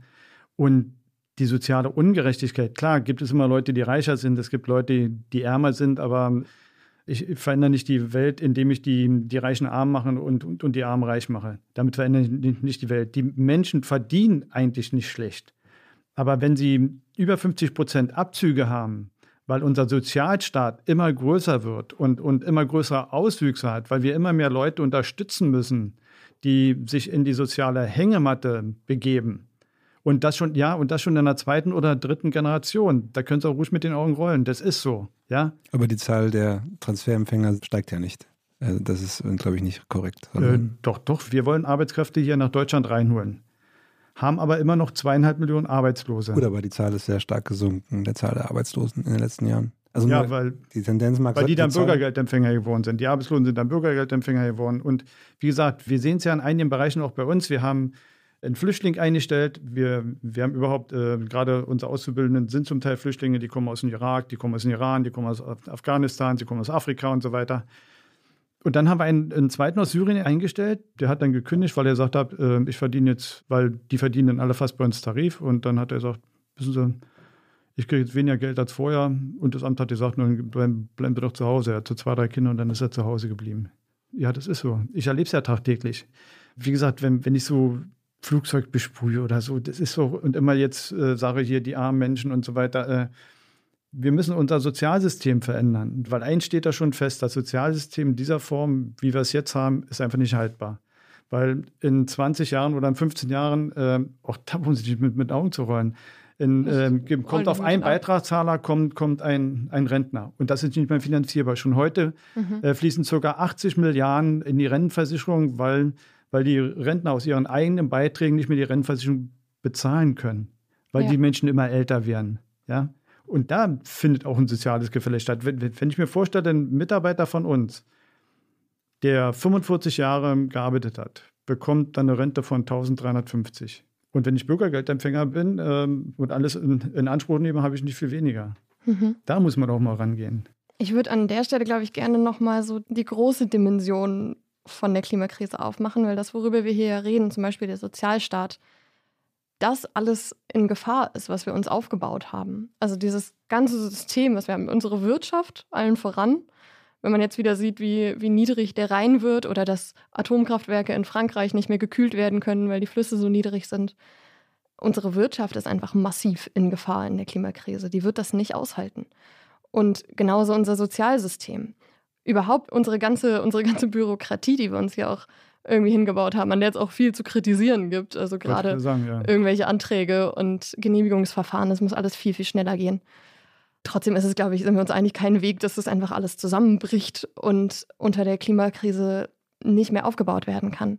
Und wir haben ja 2015 auch gesehen, was hier irgendwie los war, als mehrere tausend Geflüchtete hierher kamen und wie viele Menschen gerade im Mittelmeer sterben. Millionen.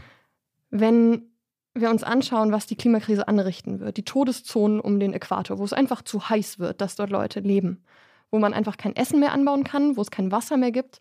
Entweder die Menschen bringen sich dort gegenseitig um oder sie fliehen.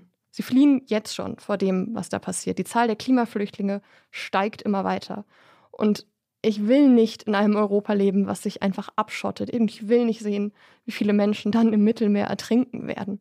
Und das alles können wir gerade noch verhindern. Ein Drittel der Menschheit wird bei zwei Grad ihre Heimat verlassen müssen. Das sind Dimensionen, mit denen wir überhaupt nicht umgehen können.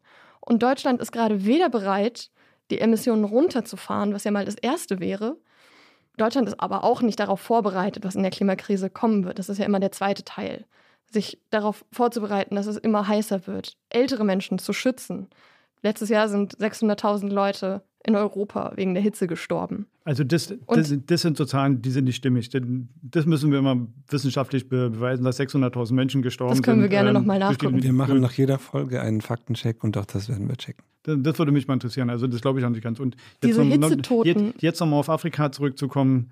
Teilweise ist es eine Klimakrise, aber teilweise ist es auch in Afrika so, dass es doch kaum ein Land gibt, wo es nicht äh, Kriege oder Bürgerkriegsähnliche Zustände gibt. Und viele äh, Flüchtlinge, die, die darunter sind, sind auch Sozialflüchtlinge, weil sie wissen, wenn sie hier ankommen, hier bekommen sie eine Unterkunft, hier, hier bekommen sie Geld und so weiter. Es sind also auch zum Teil Wirtschaftsflüchtlinge. Äh, Wirtschaftsflüchtlinge. Es verlässt niemand seine Heimat und das macht nicht. den lebensbedrohlichen ja. Weg übers Mittelmeer, weil es hier bequemer ist, sondern weil die Leute dort in Gefahr sind. Ja, weil sie auch bürgerkriegsähnliche Zustände haben. Also es ist nicht, nicht nur immer die Klimakrise, man, man, man packt alles unter der Klimakrise. Und, und nochmal, wir tragen 2% zu den Emissionen bei. Ja? Und, und wir denken wieder, wir, wir können damit die Welt retten. Das ist ein Irrglaube und ist auch furchtbar naiv. Ja? Und, wir und, können damit nicht die Welt retten. Da stimme ich Ihnen ja. zu.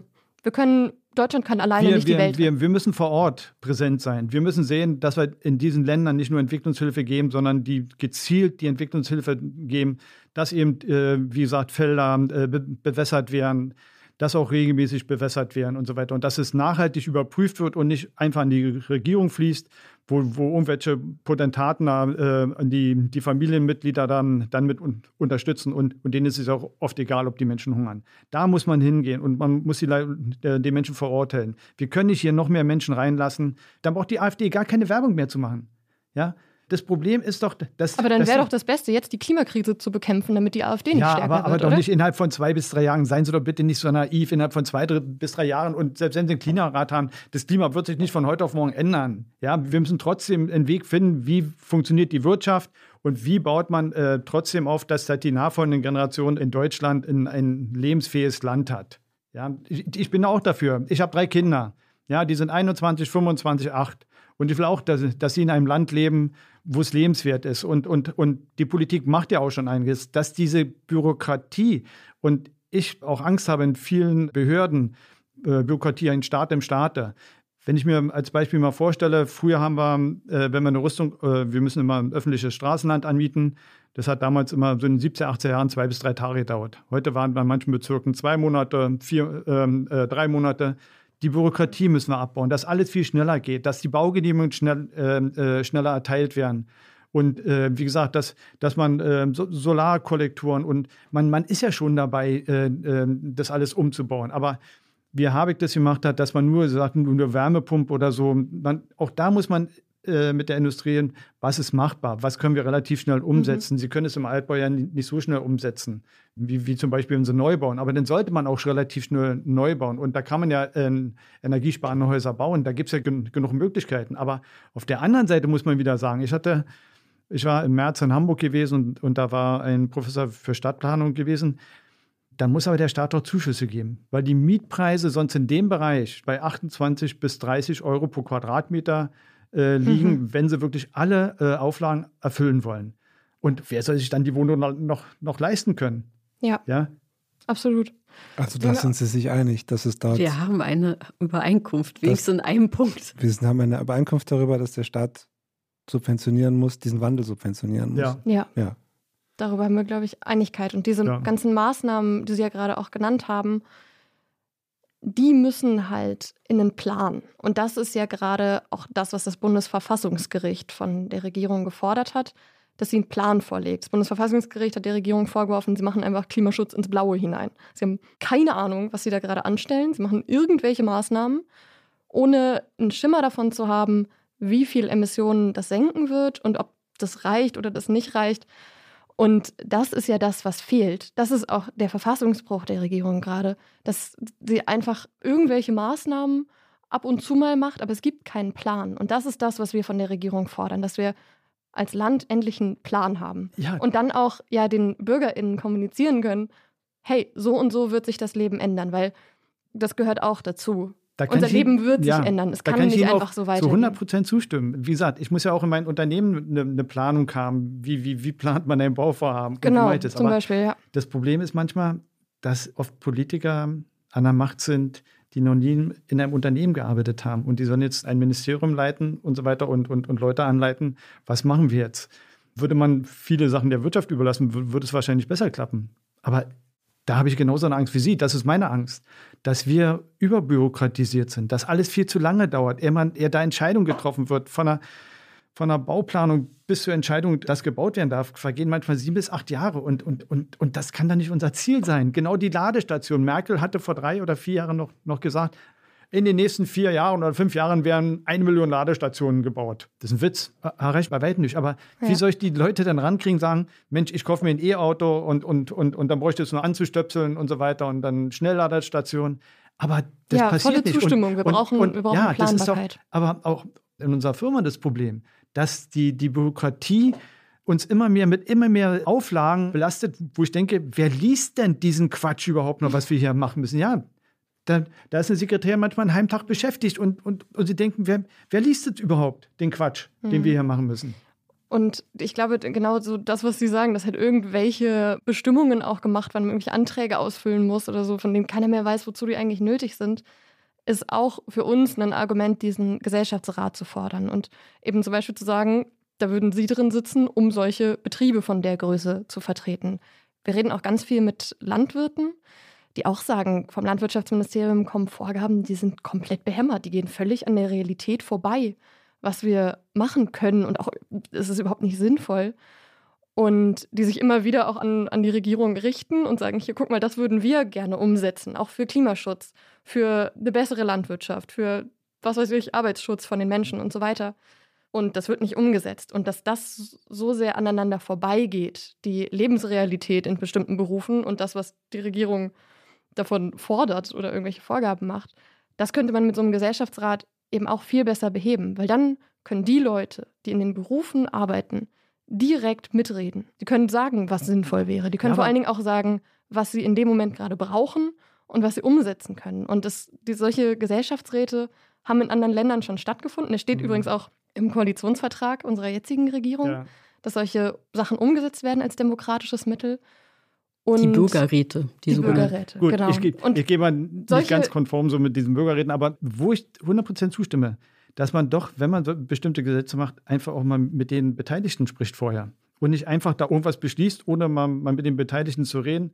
Wie gesagt, ich bin auch für ökologische Landwirtschaft. Äh, ich werde trotzdem Fleisch essen. Ich esse nicht mehr so viel Fleisch, aber ich möchte, dass ein Tier ausreichend Platz hat, dass die Hühner sich nicht gegenseitig auffressen und so weiter oder die Schweine noch nie das Licht gesehen haben. Da, dafür bin ich auch. Wir müssen nicht 300 Gramm Fleisch essen, es reichen 100 Gramm und mehr Gemüse ist, sowieso gesünder. Das ist aber auch der Punkt, den ich von gesagt habe, dass man einfach sagt, wir müssen Fach Ernährung in der Schule haben. Wir müssen ein Fach Umweltschutz haben, ja. dass auch die Kinder schon mal rangezogen werden. Ja? Absolut. Also Gesellschaftsräte, gut, äh, ich kann mit dem Wort nicht, nicht immer so, so viel anfangen, aber das stört mich ja auch, dass viele äh, Sachen von den Politikern beschlossen wird, werden, äh, wo, wo ich sage, warum werden wir nicht mal gefragt? Wir können noch Tipps geben, wie man vielleicht was besser machen oder schneller machen kann. Wir wollen ja auch Verbesserungen. Ich muss ja auch immer wieder in meinem Betrieb sehen, was kann ich besser machen, was kann ich schneller machen, dass wir kundenorientierter arbeiten. Ja, ja. Das, äh, das, das geht mir ja nicht anders. Und würden Sie denn, also jetzt mal ganz hypothetisch angenommen, tatsächlich beruft die Regierung einen Gesellschaftsrat ein zur Klimakrise. Und das wird ja gelost, also so gelost, dass es dann mit den Anteilen in Deutschland halbwegs stimmt, mit Stadt und Land, Alter, Berufe, Einkommen und so weiter. Wenn Sie so eine Einladung kriegen würden, würden Sie die annehmen? Ja, ich bin auch in Erinnerung engagiert, sonst, sonst, sonst, sonst wäre ich ja nicht hier natürlich, wir müssen ja auch selber was machen, wenn wir was verändern wollen. Nicht? Ja, ja. Also ich würde ähm. sagen, das ist ein sehr schöner Abschluss fast schon, würde ich sagen. Frau Rochel hat eben Herrn Düttgens in den Gesellschaftsrat eingeladen. Jetzt brauchen wir nur noch die Regierung, die den Gesellschaftsrat einberuft. Genau, da müssen noch ein paar fertig. andere dazu kommen, sicherlich. Was ich jetzt hier so rausgehört habe, ist, dass sie also natürlich sehr unterschiedlicher Meinung sind, aber sich zumindest auf Bürokratieabbau auf äh, mehr Schnelligkeit, auf eventuell eine Art Gesellschaftsrat, auch wenn Herr Lüttgens es anders nennen würde, eventuell einigen könnten. Wir fragen am Ende dieses Gesprächs immer, was haben Sie jetzt gelernt aus dieser Zusammenkunft hier? Also was nehmen Sie mit?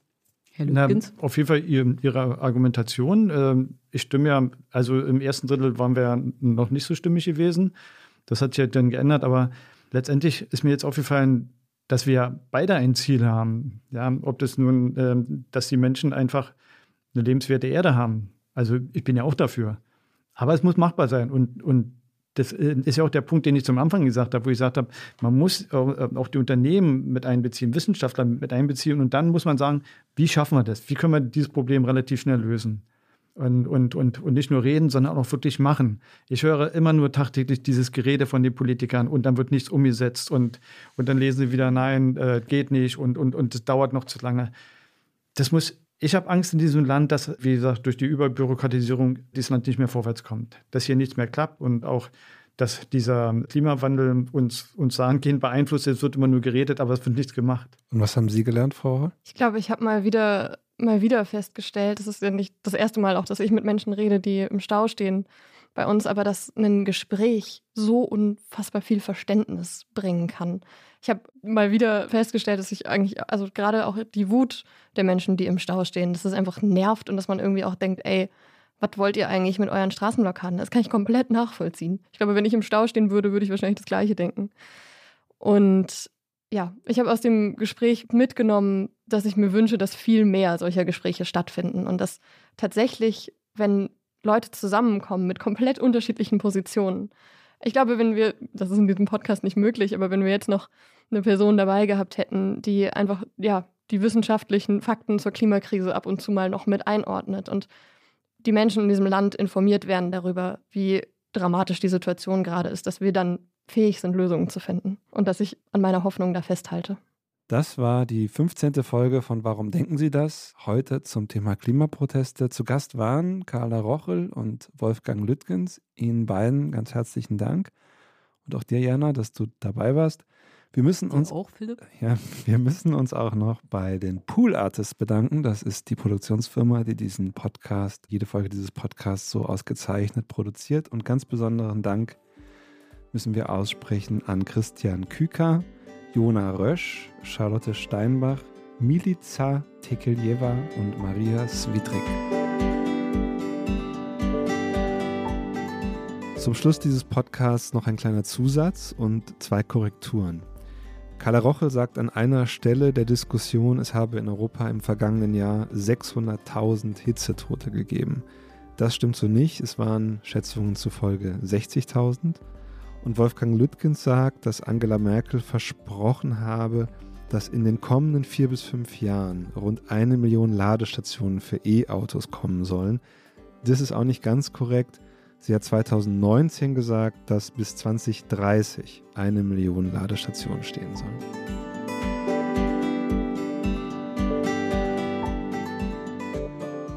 Warum denken Sie das? Ist ein Podcast von Zeit Online, produziert von Pool Artists.